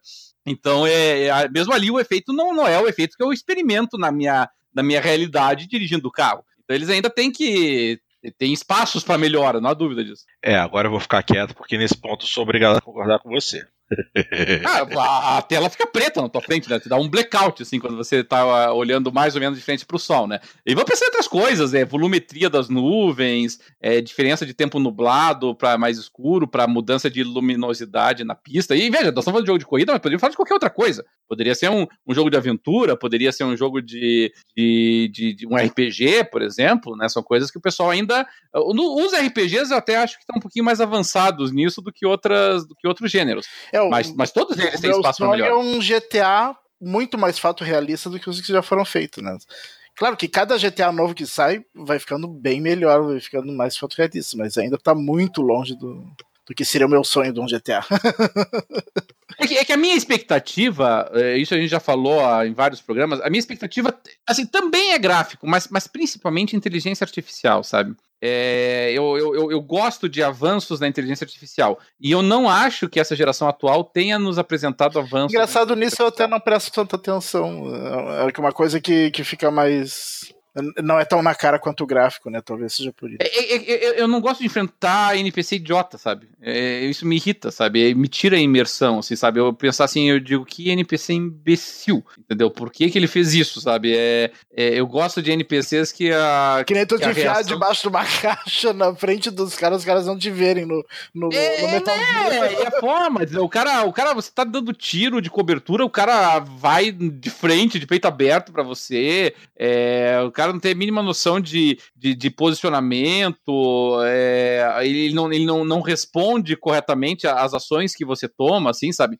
Isso, e, e eu que gosto, por exemplo, de jogos de estratégia, sabe? Isso é, do, é dolorido, assim, sabe? Você vê que, o troço do o computador não tá sabendo, não, não por falta de capacidade de processamento, mas porque programaram errado, né? Você joga ali o, o novo Civilization, por exemplo, é, é, é, é a inteligência artificial mais retardada que eu já joguei num Civilization, assim, sabe? É, é, é muito fácil, assim, fácil que eu digo é não, não, não corresponde, você aumenta o nível de dificuldade achando que agora vem, entendeu? E não, é claramente artificial, não é porque a inteligência artificial tá mais espertinha, sabe? Ele cai em coisas muito elementares que você faz ali no jogo, assim. E, e isso realmente me, me frustra muito, sabe? E aí eu fico imaginando que, suponho que jogadores de FIFA, jogadores de, desses esportes também percebam isso no computador. Eu suponho que, que o pessoal. Pô, por que, que a gente não consegue ter um jogo decente de co-op em que o computador consegue mexer assim com o mínimo de adequação o teu, teu parceiro, né? Caso você não tenha um parceiro online. Não tem, sabe? O, computador é um, é um palerma nessa hora. Então, isso me frustra realmente. Mas aí a gente já parte para uma outra discussão que não tem nada a ver, certo? É, aí já, já começamos a fugir um pouco do nosso, nosso limite aí, né? Exatamente. Já estamos, já estamos com quase duas horas de corrida de grava... Hum, nossa senhora. Gravação? Já estamos com quase duas horas de corridas de, corrida. de gravação. Agora sim. É, porque de corrida eu entendo, mas eu estou falando de horas de corridas. É, então, vamos para o nosso último assunto de hoje.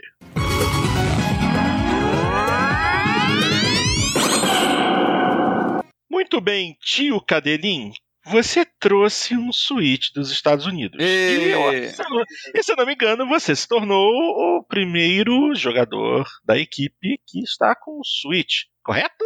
É, me parece que sim, né? Embora o Burgarelli, que grava pouco conosco, mas o Burgarelli encomendou para ele também, deve chegar, acho que essa semana aí já. Aham. Inclusive, ele estava pedindo umas dicas de que jogo ele devia de comprar, que ele só ia comprar dois. Ah, ele pediu pra gente dizer quais jogos ele tinha que comprar. Bom, agora você, agora você já tem um certo cacife para responder. É. Mas, antes, mas antes disso, é, eu queria que você desse suas impressões. Antes mesmo de falar de jogos, eu quero que você fale de hardware. Você comprou só um kit básico do Switch? Ou você comprou algum acessório que achava interessante ou importante? Não, por enquanto foi só, foi só o kit básico mesmo. O único acessório que eu comprei foi que eu sentia necessidade logo na sequência, né? Foi porque eu não tinha comprado um estojo. E é, o, hum. e é, o, é um, um console que demanda um, um, estojo, porque um dos propósitos dele é ser um portátil. Na verdade, sim, é, eu, eu tenho uma história, para quem gosta de história em quadrinhos, uma das histórias em quadrinhos mais legais que eu li na vida é, foi uma história escrita pelo Alan Moore, quando ele ainda estava na série do Monstro do Pântano, que se chamava Anatomia de um Monstro, a história. E, e, e, é uma história em que basicamente o monstro do pântano ele, ele, ele se pergunta se ele é um, um homem que acha que é planta ou se ela é uma planta que acha que é homem. Tá? Essa é a pergunta que ele faz. E, e, e quando eu peguei o Switch, essa foi a, a, Eu transformei essa pergunta assim, né, no sentido de. O, o, o Switch ele é um console de mesa que acha que é um, que é um console portátil, ou ele é um console portátil que acha que é um console de mesa. E quando eu comprei, eu queria tirar essa dúvida, né? E, e tendo ele em mãos, é muito clara para mim a resposta. Ele é um console portátil que acha que é um console de mesa, sabe? O, a, a, grande, a grande conquista técnica do Switch realmente é, é, é, é, é na condição de portátil. Como, como um console portátil, você ter assim a, a quantidade de funcionalidades que eles colocaram ali nas nos, uh, nos joysticks ali do gamepad, essa flexibilidade de você poder jogar com o gamepad em várias modalidades diferentes, né? Você pode jogar com eles acoplados na lateral do, da tela, você pode desacoplá-los e usá-los como manches individuais em cada uma das suas mãos e deixar ele, inclusive ali tem um negocinho tipo porta-retrato, né? Que você estica ali para deixar ele em pé na tua frente, a telinha. É, o fato de você poder, se você não tiver acostumado com esse tipo de experiência, você ter daí um aparelho plástico ali assim, mas não é. Você olha que, pra, pra, que é um aparelho plástico, mas não é um aparelho plástico. Ele é um aparelho plástico com conexão é, remota ao, ao, ao a, a, a, tela, né, ao, ao console em si, para fazer um, um carregamento remoto da, dos, dos teus controles, né? O carregamento de energia remoto. Então, assim, não é pouca coisa que fizeram aí, entendeu? Né, você conseguir carregar remotamente os teus, os teus, o teu, os teus controles, né? Não é, não é exatamente uma coisinha simplória de se fazer, né? E, e eles conseguiram fazer isso, né? Realmente ele, ele carrega a distância.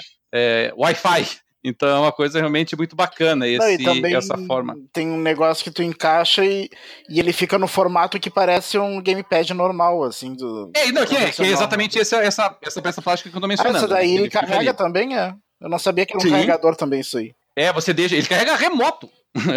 ele, não, ele, fica longe do aparelho, você liga o, o, a, a, entrada de energia, a fonte de energia pro aparelho e ele tá carregando remotamente o teu negócio. Entendeu? Esse é o naipe da brincadeira.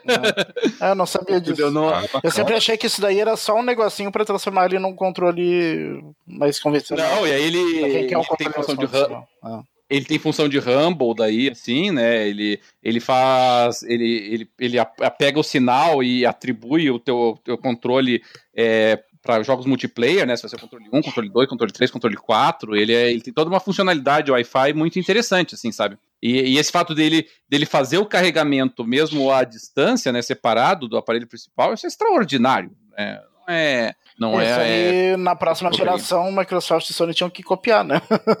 Pois é, isso é, é uma coisa verdade. Já, já existe isso pros, pros celulares, né? Mas os caras terem feito isso para um console realmente é uma coisa. É, mas pros celulares não é tão remoto assim. Tu tem que colocar ele em cima de uma base, né? O tal do carregamento sem fio para celular. Tu, é. tu, tu, coloca em cima de uma base eu, eu, suponho que esse carregamento só aconteça a uma distância limitada, assim, sabe? Mas, enfim, é, ele carrega, tá? Eu não precisei carregar em nenhum momento esse negócio, eu sempre deixei ele desacoplado da base. É, e ele tem função Rumble, ele vai, ele vai carregando tudo, assim, realmente é, de, de, forma contínua, assim. Então é muito, é muito bacana, assim, a, a engenharia por trás ali do, desse aparelhinho que você acopla os, os sticks daí, né? Então, assim, do ponto de vista é, técnico, foi uma, uma coisa extraordinária que a, que, a, que a Nintendo conseguiu fazer. Tá? Mas não há dúvida nenhuma de que a proposta do Switch é, pra, é, é ser um portátil, tá? Porque você tem a base ali, assim, é muito simples, inclusive, o, o dock ali, assim, o dock. É, esse sim, do ponto de vista é, técnico, ele é simplório. O dock, rigorosamente, nada mais é do que uma estação de carregamento. É para isso que ele serve. Ele é uma estação de carregamento é, glamourizada, assim. Não faz muito mais do que isso. Mas realmente, daí, como ele tira boa parte das atribuições do, do, do console, as atribuições de gerenciamento de energia, né? Aí ele realmente consegue que, docado, o console consiga uma melhoria de desempenho gráfico que ele teria na tela portátil. Mas, assim, tem pouca coisa que. É, nada te encoraja a fazer isso, assim, sabe? Eu até jogo com ele aqui é, docado ali, assim, né? Mas ele não, não te encoraja a jogar dessa forma, porque o jogo é pensado para você jogar ali, né? A tela é, é, ela é muito responsiva, ela é, responde a toque, é, o touchscreen dela funciona muito bem, o, os, os manches ali assim funcionam também de forma extraordinária, seja acoplados ou não nas laterais, assim. Então, assim, foi um, um, um feito técnico que a Nintendo conseguiu realmente extraordinário, sabe? Mas, assim, você tem que comprar o Switch sabendo disso, tá? Que você tá pegando um console portátil que se você não está com ele fora de casa, você pode colocar docado e colocar na tua televisão, sabendo contudo que a experiência que você vai ter vai ser uma experiência é, assim pouco acima do que você teria com o Xbox 360 ou com o PS3, tá? Ele é, ele ainda é um tá numa posição intermediária, tá? Então, assim, do, do ponto de vista do console, eu poderia dizer. E claro, a Nintendo ainda está descobrindo o que, que é esse negócio chamado internet, né? Eles não, não pescaram direito como é que funciona esse negócio ainda. ah, o suporte online do, do Switch é, é, é bizarro sabe? É uma coisa muito antiquada. É, mas eles não estão ativando agora, vão, não sei se é esse mês ou mês que vem, o, o, serviço online deles? Não, tem, você já tem a conta da Nintendo, eles têm algumas funcionalidades, mas é uma coisa assim do tipo, sei lá, acho que o meu celular de 15 anos atrás fazia o que esse, o aparelho deles faz, sabe? É, é muito fraco, realmente. Ah, que pena, lamentável. É, o suporte online não é, não é a praia deles. Não. Eu, eu tentei jogar, eu tô jogando o Bayonetta e o Mario Kart, eu tentei jogar os dois online, putz, o Mario Kart até consegui, Bayonetta nem, nem encontrei gente para jogar. E, e, e, muito ruim, assim, de você acessar, muito lento o tempo de resposta, assim, da, de qualquer conexão, sabe? Coisa que eu experimentava com o Xbox 360 no início da geração passada, sabe? Ah, pô, que pena, lamentável. É. Lamentável mesmo. Você tem usado ele mais é, portátil ou na TV, docado? É, eu tenho jogado mais docado porque é como eu jogo, assim, sabe? Mas, por exemplo, eu, eu, eu, eu tenho usado ele também em portátil, eu usei na viagem muitas vezes, lá nos Estados Unidos, quando eu voltei de avião. É, esse dia atrás eu estava de férias ainda, fui levar a minha esposa no, no, médico, era uma consulta meio demorada. Eu já levei ele para ficar jogando enquanto eu esperava ali, assim, sabe? E, e a experiência que ele passa para ti como portátil é tão boa quanto a da televisão, assim, sabe? Então é extraordinário. Você joga é, Mario Odyssey, você joga o Kart, você joga o Bayonetta, você nem fora o fato de ser uma telinha menor, você nem sente diferença. É, ele realmente ele reproduz a perfeição a, a, jogabilidade. Pô, bacana, muito bacana. É aquilo. O meu, meu 3DS está aqui paradinho por enquanto, não tenho comprado nada de novo para ele. Mas aí eu fico pensando, será que haverá espaço no meu futuro para um Switch? Hum, sei não. Porque tem tanta, tão pouca coisa por enquanto de interessante no Switch é o que eu quero jogar. Assim, por mais que eu curta a ideia de um Mario Odyssey, ou até mesmo dessa versão de luxo do Mario Kart, eu não sou um, um fã gigantesco de Zelda, podem me execrar à vontade, mas temos essa situação também de tudo no Brasil para Nintendo ser muito caro. Você fez a coisa certíssima ao trazer o console dos Estados Unidos. Aliás, até uma boa pergunta: foi fácil de achar? Sim, sim, fácil. Ah, que bom. Que bom, porque teve aquela situação de, de, de eles não estarem conseguindo suprir a demanda pelo aparelho. Ah, mas isso foi só, isso foi só nos primeiros meses. Uh, agora parece que tá, tá bem normalizado já. Menos mal. Bom, do então, assim, é, o fato de você poder realmente é, fazer esse carregamento tanto é, docado quanto é, à distância com o aparelhinho ali, assim, tá, é, é realmente é, é, extraordinário, assim, né? E de qualquer maneira, como o, ele, ele vai carregar o teu o aparelhinho portátil ali, assim, né? Não vai carregar os dois stickzinhos que você tira e sai, né? Você carrega o aparelho no qual eles são conectados. Então, assim, mesmo que você esteja usando ele portátil, né, você ainda mantém a carga no, no separado. Então, na prática, você acaba tendo dois, duas formas de carregamento, né? O fato dele, dele tirar a energia do, do teu aparelhinho portátil ali, remoto, né? Que ele, ele, ele suga a energia daquela bateria, ou ele fazer o extrair direto do, do aparelho mesmo, né? Quando ele está docado, que você conecta nas laterais. Então, isso eu achei realmente é, extraordinário. É, eu, é... eu, lembrei que eu ia falar. Eu ia falar que ah. tem uma forma de, de driblar um pouco esse preço alto do, dos jogos aqui no Brasil, que é comprando direto pela eShop, né? Parece que parece que se consegue normalmente se conectar na eShop americana e comprar por lá com cartão daqui, alguma coisa assim. Pelo que eu vi o pessoal comentando, o pessoal não tem maiores dificuldades com isso. Eu não sei se é na americana ou na canadense, mas o pessoal consegue. Daí sai 60 dólares, né? Não sai 300 reais, 400 reais. Se bem que daqui não vai demorar para 60 dólares ser 400 reais. do jeito que tá indo o dólar. Não, do jeito que tá indo, não vai ser mesmo, é. né? E, e bom, e dos jogos, já que foi a pergunta que o Burgarelli fez para nós lá, né? Eu, assim que cheguei lá nos Estados Unidos, eu fui direto nas opções mais óbvias, né? Eu peguei o. Eu peguei o, o Legend of Zelda, Breath of the, Wild, Breath of the Wild e peguei o, o Super Mario Odyssey. Aí logo na sequência, daí eu acabei pegando o Bayonetta 2, porque eu gosto muito da, da série, já me antecipando aí ao possível lançamento do Bayonetta 3. Lembrando que o Bayonetta 2 foi lançado para o Wii U, né? Uma versão foi relançada para o Switch daí. Uh, e que sinceramente parece o mesmo jogo do 360.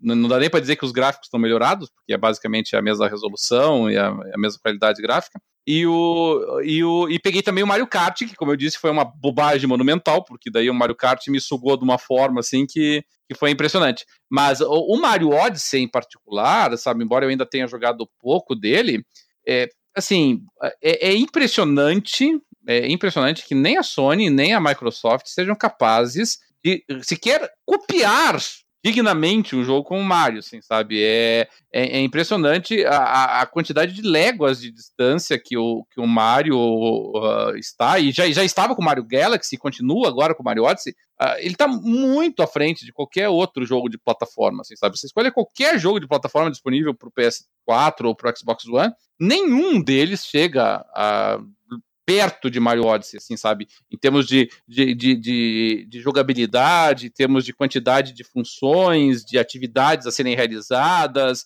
é, é de desenvolvimento de fases. Nossa, sabe? É extraordinário, realmente, assim, a, a diversidade de coisa que, que o que a Nintendo conseguiu fazer com Mario Odyssey e adaptá-las tanto a um console portátil quanto a um console docado, né? Quer dizer, funcione bem nas duas circunstâncias. É, eu eu não, não joguei ainda Legend of Zelda, porque realmente quero jogar ele com mais calma depois, porque eu acho que RPG merece um pouquinho mais de atenção. Mas jogando Mario Odyssey, eu não tenho. É, assim, se eu tivesse jogado antes o Mario Odyssey, eu não teria dúvida nenhuma de dizer que ele ia ser o melhor jogo do ano passado. Sabe? Porque é, é, é extraordinário você jogar um, um, um, jogo de plataforma, com todas as limitações que uma plataforma, em tese, que apresenta, e, e, os caras conseguirem fazer tanta coisa, sabe? É, e, e, e, pula, e corre, e utiliza impulso, e, e, como é que é, é, assume a forma dos inimigos e usa os poderes dos inimigos para interagir com o cenário. É, é, é extraordinária, assim, a quantidade de funções que ele te dá, assim, sabe?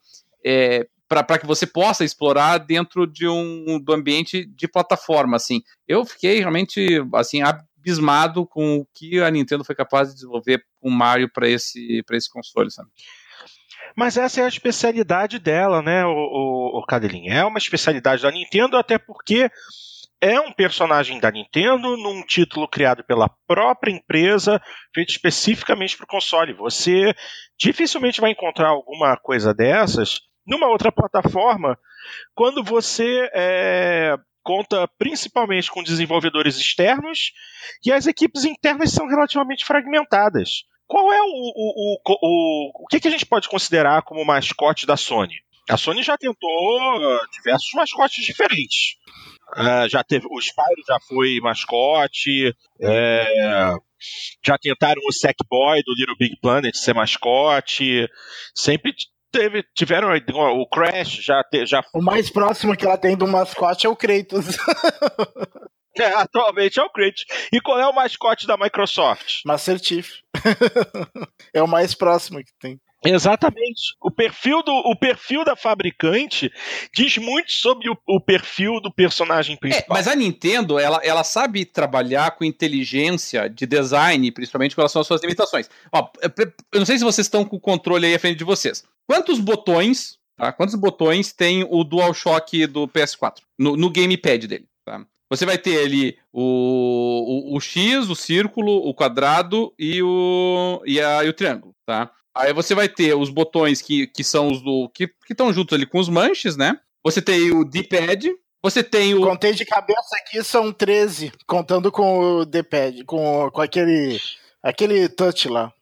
É. Se você contar, ó, se você pegar o, o, o, controle do Switch, aquelas duas porcariazinhas, tá? Cada um deles, cada um deles, tá? Tem nove botões. Se somar os dois, são 18 botões, tá? Ao todo. Então, é uma quantidade de funcionalidades que eles colocam num negocinho desse tamanho, assim, sabe? Se você colocar teus dois dedos aí, coloca teu dedo médio e teu dedo indicador juntos, essa é a espessura daquele stick, tá? E cada um deles. Meu Deus. E cada um deles, tá? Tem nove botões. Tá? E um manche.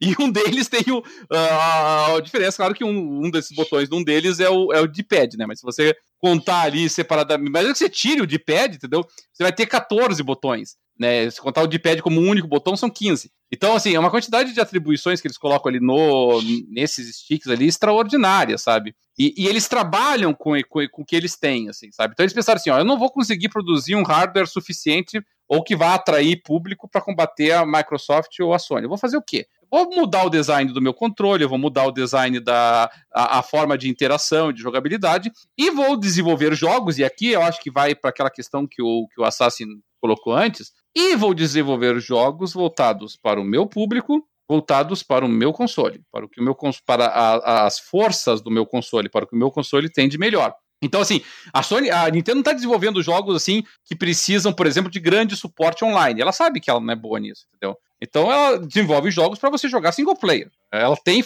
tem funcionalidade eh, online, mas ela não está preocupada com isso. Ela está preocupada com a experiência single player. Então, é, essa é uma coisa. Tá? A segunda é utilizar, fazer jogos que você possa jogar com o mesmo nível de qualidade no gamepad e possa eh, depois jogar com o mesmo nível de qualidade no dock. Entendeu? E, e terceiro, utilizar as funcionalidades que, a, que, que esses teus eh, manches, digamos assim, né? Que depois pode se transformar no gamepad, pode se transformar num, num, num joystick mais tradicional, é, tá? você utilizar todas essas possibilidades que eles trazem. E, e, ela faz isso com muita maestria, assim, sabe? Então, o, os quatro jogos que eu peguei, e quatro jogos exclusivos, tá? De cara, tá? São quatro obras-primas, tá? Mesmo o Bayonetta 2, que talvez seja o mais fraquinho deles, é, no mínimo, tão bom quanto o primeiro Bayonetta. Tá? Que foi um dos melhores jogos de hack slash da geração passada. Tá? É, o fato do, do, do, do, do Nintendo Switch ter um jogo com Bayonetta 2 já coloca ele à frente do Xbox One. Porque o Xbox One não tem nenhum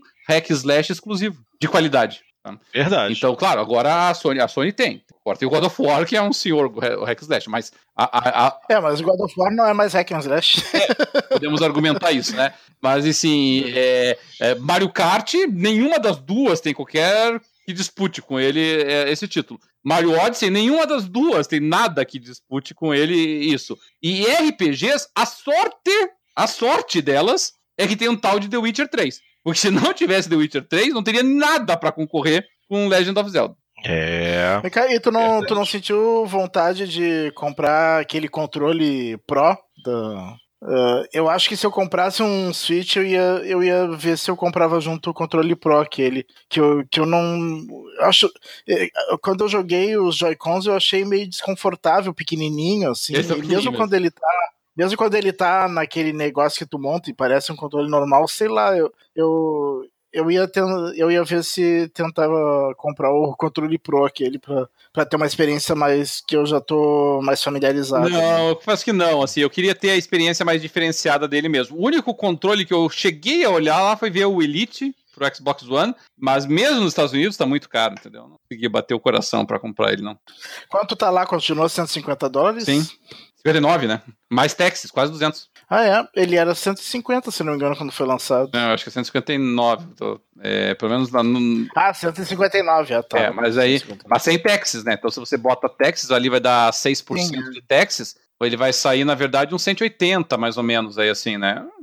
Aí vamos pensar assim, né? Você tá pagando é, quase 600 reais aí num, num controle. Tá? Demais, né? É, e aqui, aqui no Brasil já teve loja vendendo por 500 reais, mais barato. Mais barato do que lá. Mais barato do que lá. Mas, mas, tem algumas coisas que aqui no Brasil estão mais baratas do que lá, sabe? É, é, bom, alguns jogos aqui estão mais baratos do que lá. Começamos por aí. É, alguns produtos, por exemplo, algumas histórias em quadrinhos que eu gosto, por exemplo, a Amazon do Brasil faz um preço mais barato do que as lojas é, físicas fazem lá nos Estados Unidos. Suponho que a Amazon americana faça preços mais baixos também, sabe? Mas, uh, mas mesmo o comércio, o, o, e-commerce brasileiro tá dando trabalho para as lojas físicas americanas. Sabe? É, o... uma boa quando for para os Estados Unidos é tem muita gente que faz isso, né? Uh, compra na Amazon e manda entregar no hotel. é, essa é uma alternativa realmente. Eu, eu não pensei nisso porque estava meio atabalhoado ali quando eu cheguei ali.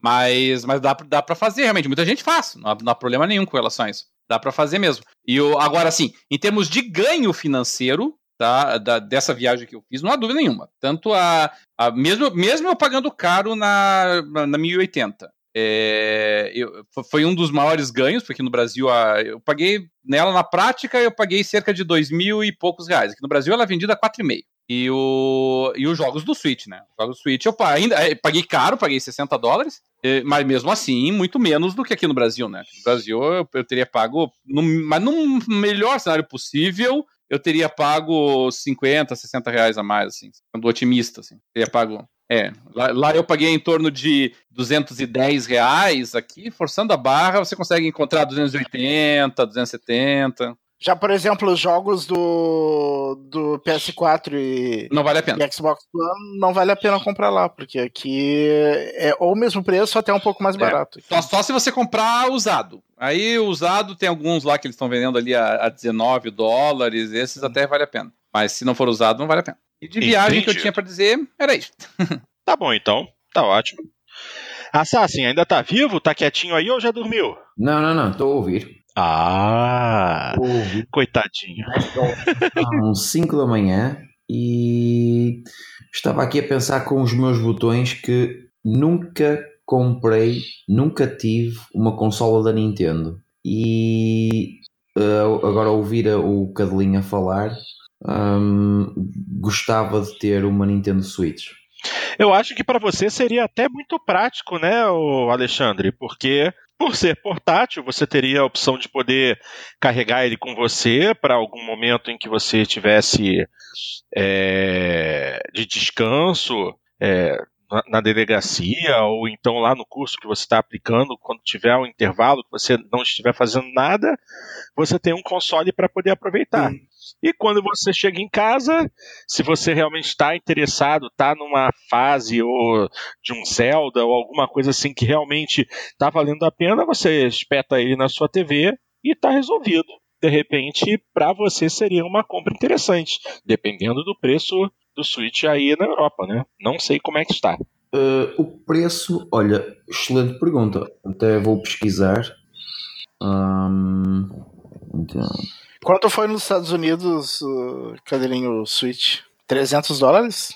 É, putz, cara, eu, eu não, não tô bem certo agora se foi 299 ou se foi 259. Tô, tô tentando me recordar aqui. É porque a, a quando eles, eles botam depois a, o imposto na hora da compra, né? Aí você fica perdidaço. Mas eu tô tentando me recordar aqui. Mas é, é o preço tabelado, né? Você não encontra ele mais barato em outro lugar, assim, né? Então, até, então se eu pesquisar. É, foi, foi 299 mesmo. Então aqui na FNAC, é. aqui na FNAC, uh, consola Nintendo Switch 32 GB, com o Joy-Con cinza, Sim. esquerdo e direito, 330 euros.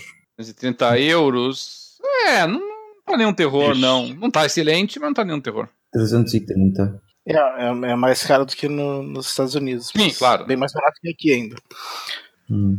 Mas o, é, eu, o 32 GB é o máximo? É, é o máximo? Sim, você tem que você tem que comprar uma, teria que ter um memory card para aumentar daí. Mas, mas não, não tem necessidade, é, Alexandre, porque ele não instala os jogos, ele é em cartucho. Ah, ok. E em termos de bateria, em termos, por, por exemplo, estavas a falar que foste para a consulta com a tua mulher.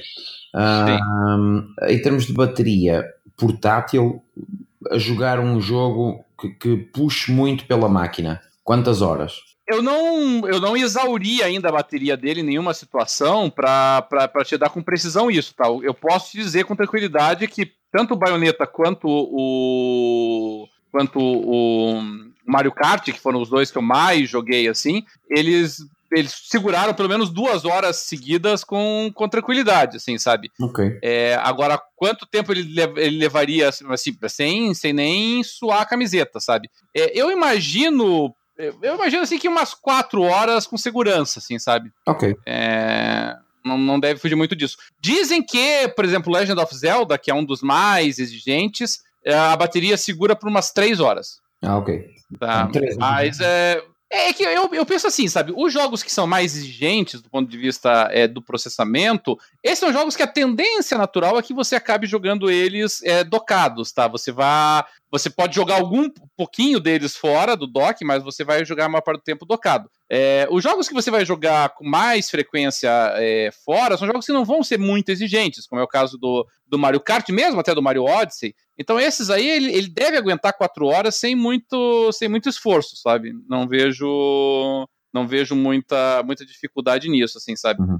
E, e, e, ele carrega, assim, ele não carrega extraordinariamente rápido, mas carrega rápido, sabe? Ele demora ali umas três horinhas para carregar por completo depois que tiver zerado, sabe? Não é extraordinário, mas também não é nenhum terror. Assim. Sim, parece-me ser uma boa compra, com a capacidade gráfica de uma Xbox 360 e 3 horas é. de, de, bateria. Parece-me ser uma, uma é. excelente compra. E é como ao Porto, uh, é. para, para eu levar em viagem, porque agora passo a semana toda fora. parece-me ser uma excelente compra. É, no portátil, a equivalência com o Xbox 360 e com o PS3 é absoluta, assim, sabe? No dock, ele tá numa posição realmente intermediária, uhum. acima, né? Ele tá acima do 360, mas não chega no PS4 no Xbox One. Não, não dá pra gente se enganar com relação a isso. É um, é um, é um aparelho, assim, que, forçando a barra, em alguns títulos ele consegue chegar a 1080, e, e desde que não, não seja muito exigente. sabe? Então é nessa, é nessa base. O, o, é, o, Zelda, o Zelda parece que chega a 900p, né? No, do é, é, é, essa é a praia dele, assim, sabe? O negócio dele é 720 no, no portátil, 900 a 1080 raspando no, no dock. É, o, o, Mario Kart, o Mario Kart na TV é 1080p, 60 frames por segundo, filho. É, sim, mas é o Mario Kart. Tudo bem. Eu suponho que o Minecraft vai rodar também a 1080, 60 FPS. Né? O Mario Kart não é exatamente um jogo complexo, né? Mas o Bayonetta não consegue rodar nisso, o, o, o Zelda não, não consegue chegar nesse nível, né? Eles, aí ele começa Como é a qualidade da, da tela, do, do ecrã? É, ele faz faz pouco? Ah, espetacular. Em termos eh, não, eu, eu, eu, eu não, não, vi todas as características técnicas da, da tela do, do Gamepad ainda assim, mas é, mas é muito boa. Ela é uma tela grande, né? É uma tela. É, não me recordo quantas polegadas, mas é a maior é, Estou a falar assim em termos vi, assim. de, de, jogar no exterior, com, com, a luz eh, natural e. Normalmente, normalmente Puxa, os telefones sofrem, os portáteis sofrem. Uh, sofrem. Olha, eu posso dizer eu posso dizer com tranquilidade que ela é melhor do que a do meu celular. então, isso ela é. Agora, não, não sei, teria que fazer um, um, um teste de. É, um teste de estresse, que nem o pessoal fala, né? Colocar. Mas qual, é o, mas qual é o teu celular? Grande parte dos celulares tem tela de 1080p pra cima. e a tela dele é 720p. Não, mas a pergunta dele não, a pergunta dela foi essa. A pergunta dele é como é que ele. Como é que é o anti, o anti ah, o brilho. É, o, brilho. O, anti, o brilho e anti-reflexo. Tá, é, o, eu, eu, o meu celular não é grande coisa, né? Eu tenho. O, o, o melhor que eu tenho aqui em casa é uma Moto X4, mas a, a, tela do Nintendo Switch é melhor. Ok. E um, em termos de. Para ver séries e assim, eu posso meter um cartão de memória com, sei lá, episódios de séries ou um filme e consigo ver? Ou não é possível? Puxa vida, eu não tentei. Suponho que seja possível. Não, não tentei. Tem uma funcionalidade lá que faz isso. eu tenho que testar ela ainda. Mas não. Ah, instalar, um, instalar um VLC da vida na, na consola, será que é possível? Sim, ele tem essa possibilidade, sim. Ele, ele consegue ver, você consegue acessar YouTube, esse tipo de coisa, você consegue. Ah, ok. Então parece-me uma boa compra. É, eu penso que sim, sabe? Eu não, não, eu não me, não me arrependi dela, assim, sabe? Mas, é, assim, para um jogador hardcore, eu acho que a pessoa ficaria um pouquinho frustrada com algumas limitações fortes que ele tem, assim. Como segundo console, assim, eu, eu acho que tem muito mais sentido você ter, por exemplo, um Xbox One e um Switch, ou ter um PS4 e um Switch, do que ter um Xbox One e um PS4. Pois, entendo. É, é, eu estava a ouvir falar, estava a ouvir e, e estava estava a pensar exatamente naquilo que, que, o, Porto, que o Porto falou, uh, em termos de viagem e ter, ter algo comigo mais portátil. Me parece uma boa escolha, ainda que eu, lá está, nunca tenha tido uma consola da Nintendo. Eu, quando, quando eu ouço o pessoal falar de Castlevania e Metroid Prime e tudo, eu, eu nunca joguei. não faço ideia. Só joguei ah, eu... Mario e pouco mais. É, eu, eu acho que é, é, muito legal, assim, sabe? Você são, são experiências bem diferentes de jogo, assim, são, são coisas assim que a Nintendo ela, ela domina realmente, sabe? Quando ela faz um Super Mario Odyssey, quando ela faz um Mario Kart, quando ela faz um Zelda, é, ela sabe o que ela está fazendo. As outras, a, nem a Sony nem a Microsoft conseguem produzir alguma coisa similar a esses jogos com a qualidade que a Nintendo faz, e a Nintendo faz isso com frequência. Não é, esse não é o primeiro Super Mario bom, esse não é o primeiro Legend of Zelda bom. É, eles vêm de uma longa sequência de bons títulos, né? Então, é, eu, eu acho realmente, assim, para mim valeu muito a pena, sabe? Eu, eu tenho absoluta certeza que eu vou curtir todos os jogos que eu comprei. O, a única dificuldade é que, assim, se você vai para uma experiência mais hardcore, o Nintendo Switch não tem muita coisa a oferecer. E o que ele tem a oferecer é antigo e o que ele tem a oferecer, os outros consoles têm coisa melhor. Então, é, e mesmo nos jogos dele, vamos pensar assim, o Nintendo Switch tem assim uma meia dúzia de grandes jogos. O, os outros são assim jogos que em muitos consoles são arcades, inclusive. É, então, se você pegar ali a lista dos melhores jogos do Nintendo Switch, além dos quatro que eu já tenho, você vai colocar ali Mario Rabbids, você vai colocar uh, Splatoon, talvez. É, não vai fugir muito dessa, de, de, desses títulos, assim, sabe? Mas assim, para quem quer ter um console para ter assim cinco, seis jogos bons, excelentes, que você vai jogar muito tempo, pô, tem dúvida. Uhum. Ah, é... É um jogo, é um videogame assim que eu tenho certeza que eu vou usar muito e é um videogame que eu tenho absoluta certeza que as minhas filhas vão jogar muito. Isso para mim era muito importante, sabe? Ter um console que eu sei que as minhas filhas vão, vão jogar bastante. E não só eu sei disso, como já estão jogando. A minha filha mais velha, por exemplo, tá com 7 anos, vai fazer 8 agora. É, ela nunca encostou no PS4, ela nunca teve interesse no PS4. E no Xbox One ela só joga porque ela joga lá o Roblox e o Minecraft. Tá, mas o, o, o Switch, desde que eu comprei, ela tem jogado, sabe? Então, tem uma versatilidade muito legal, né? É, o Porto enviou aqui a questão do, do, do, Nintendo Switch não ter um browser de internet. Ele, ele não tem browser, realmente, sim. Para você é, mexer no YouTube, por exemplo, ele requer uma, algumas gambiarras para você fazer, assim. Tem até algum passo a passo no, no, no próprio YouTube explicando como é que faz isso no Nintendo Switch, mas é infernalzinho. É, internet não é praia da Nintendo, é, essa que é a verdade. A Nintendo é muito ruim desse de internet, é muito ruim de aplicativos, não é, não é a praia dela.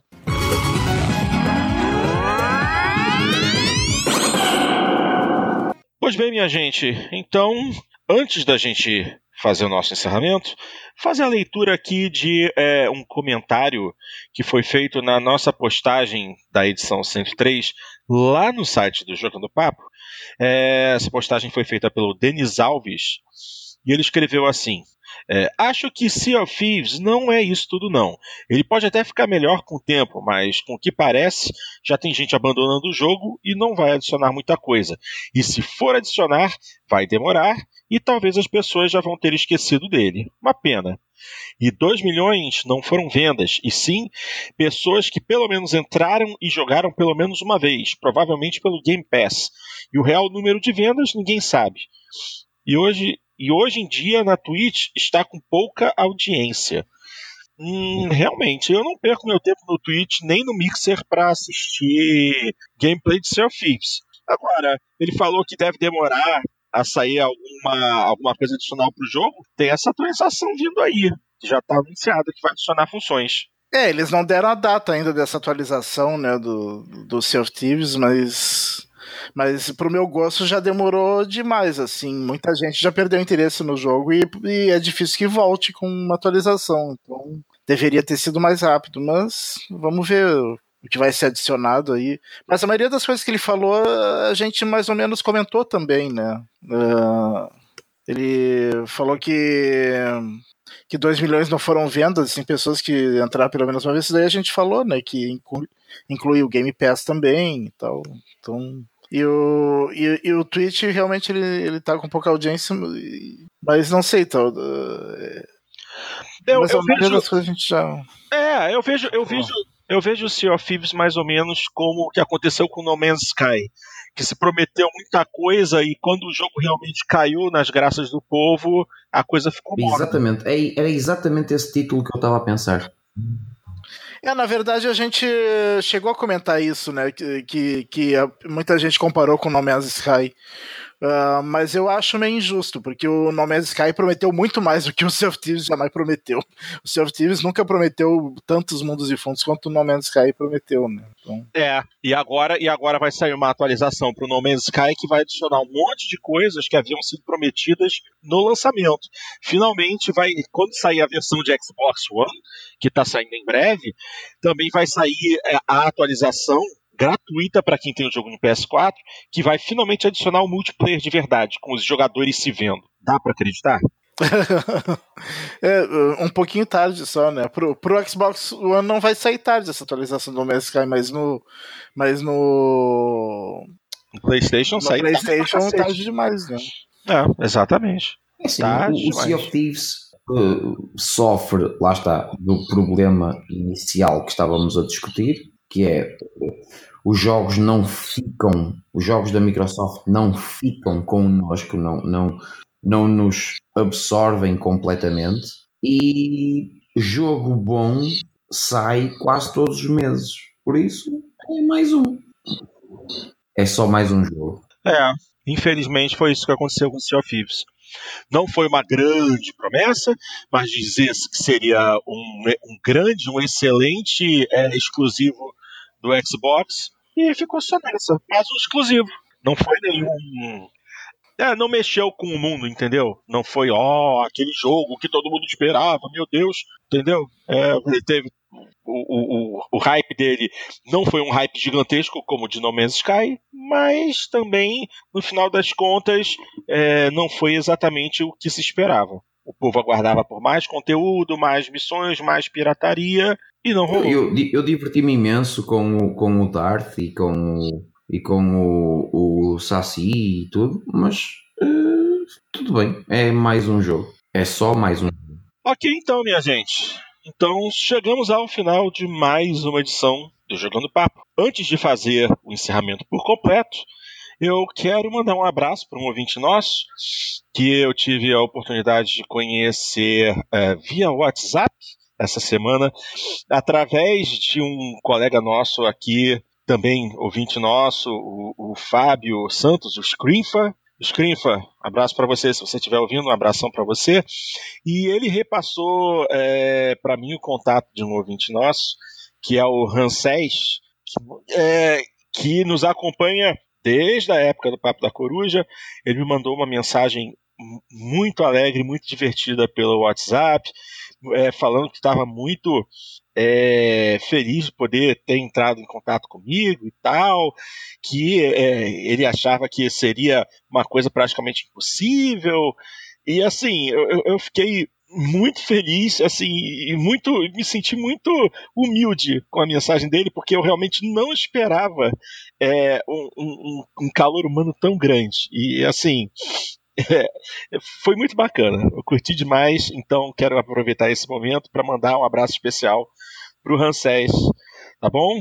Meu querido, valeu aí sempre pelo apoio, pela audiência. Gostei muito de poder trocar as palavras contigo. Você já está adicionado na live, então quando a minha internet melhorar e eu conseguir resolver os inúmeros problemas de NAT que estão é, afligindo minha conexão e estão atrapalhando tanto no Xbox quanto no PlayStation 4, minha NAT está uma desgraça.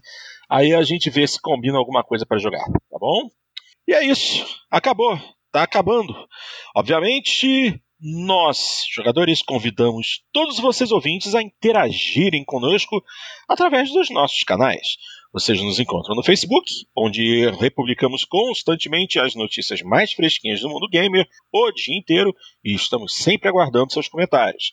Também tem o nosso site, o jogandopapo.com.br, onde a gente publica o nosso podcast e temos uma área de comentários para cada edição. E claro, não podemos esquecer do nosso tópico no PXB, a maior comunidade brasileira de Xbox. Só lembrando que agora os nossos podcasts vão diretamente para a área de Xbox devido a uma reestruturação do fórum. Então, se você vai no PXB, dá uma chegada na área de Xbox, que você vai encontrar nosso tópico e poderá dar suas opiniões e ler dos outros participantes do fórum. Não é inscrito? Então vai lá, cria sua continha rapidinho e vamos fazer essas discussões rolarem, porque a, a opinião e a participação de vocês é extremamente importante para o nosso progresso e também para o nosso esclarecimento. Vocês viram como hoje eu bobeei feio aqui? Então, vocês também são uma fonte de conhecimento para nós. Claro, se quiserem um contato mais estreito, nosso e-mail está aí e é o mesmo de sempre: jogandopapo.com.br. Poxa, você pode deixar até uma mensagem de áudio, assim, de um, assim, máximo de uns dois minutinhos, para que a gente possa é, botar no ar, responder e discutir. Afinal de contas, toda contribuição é bem-vinda.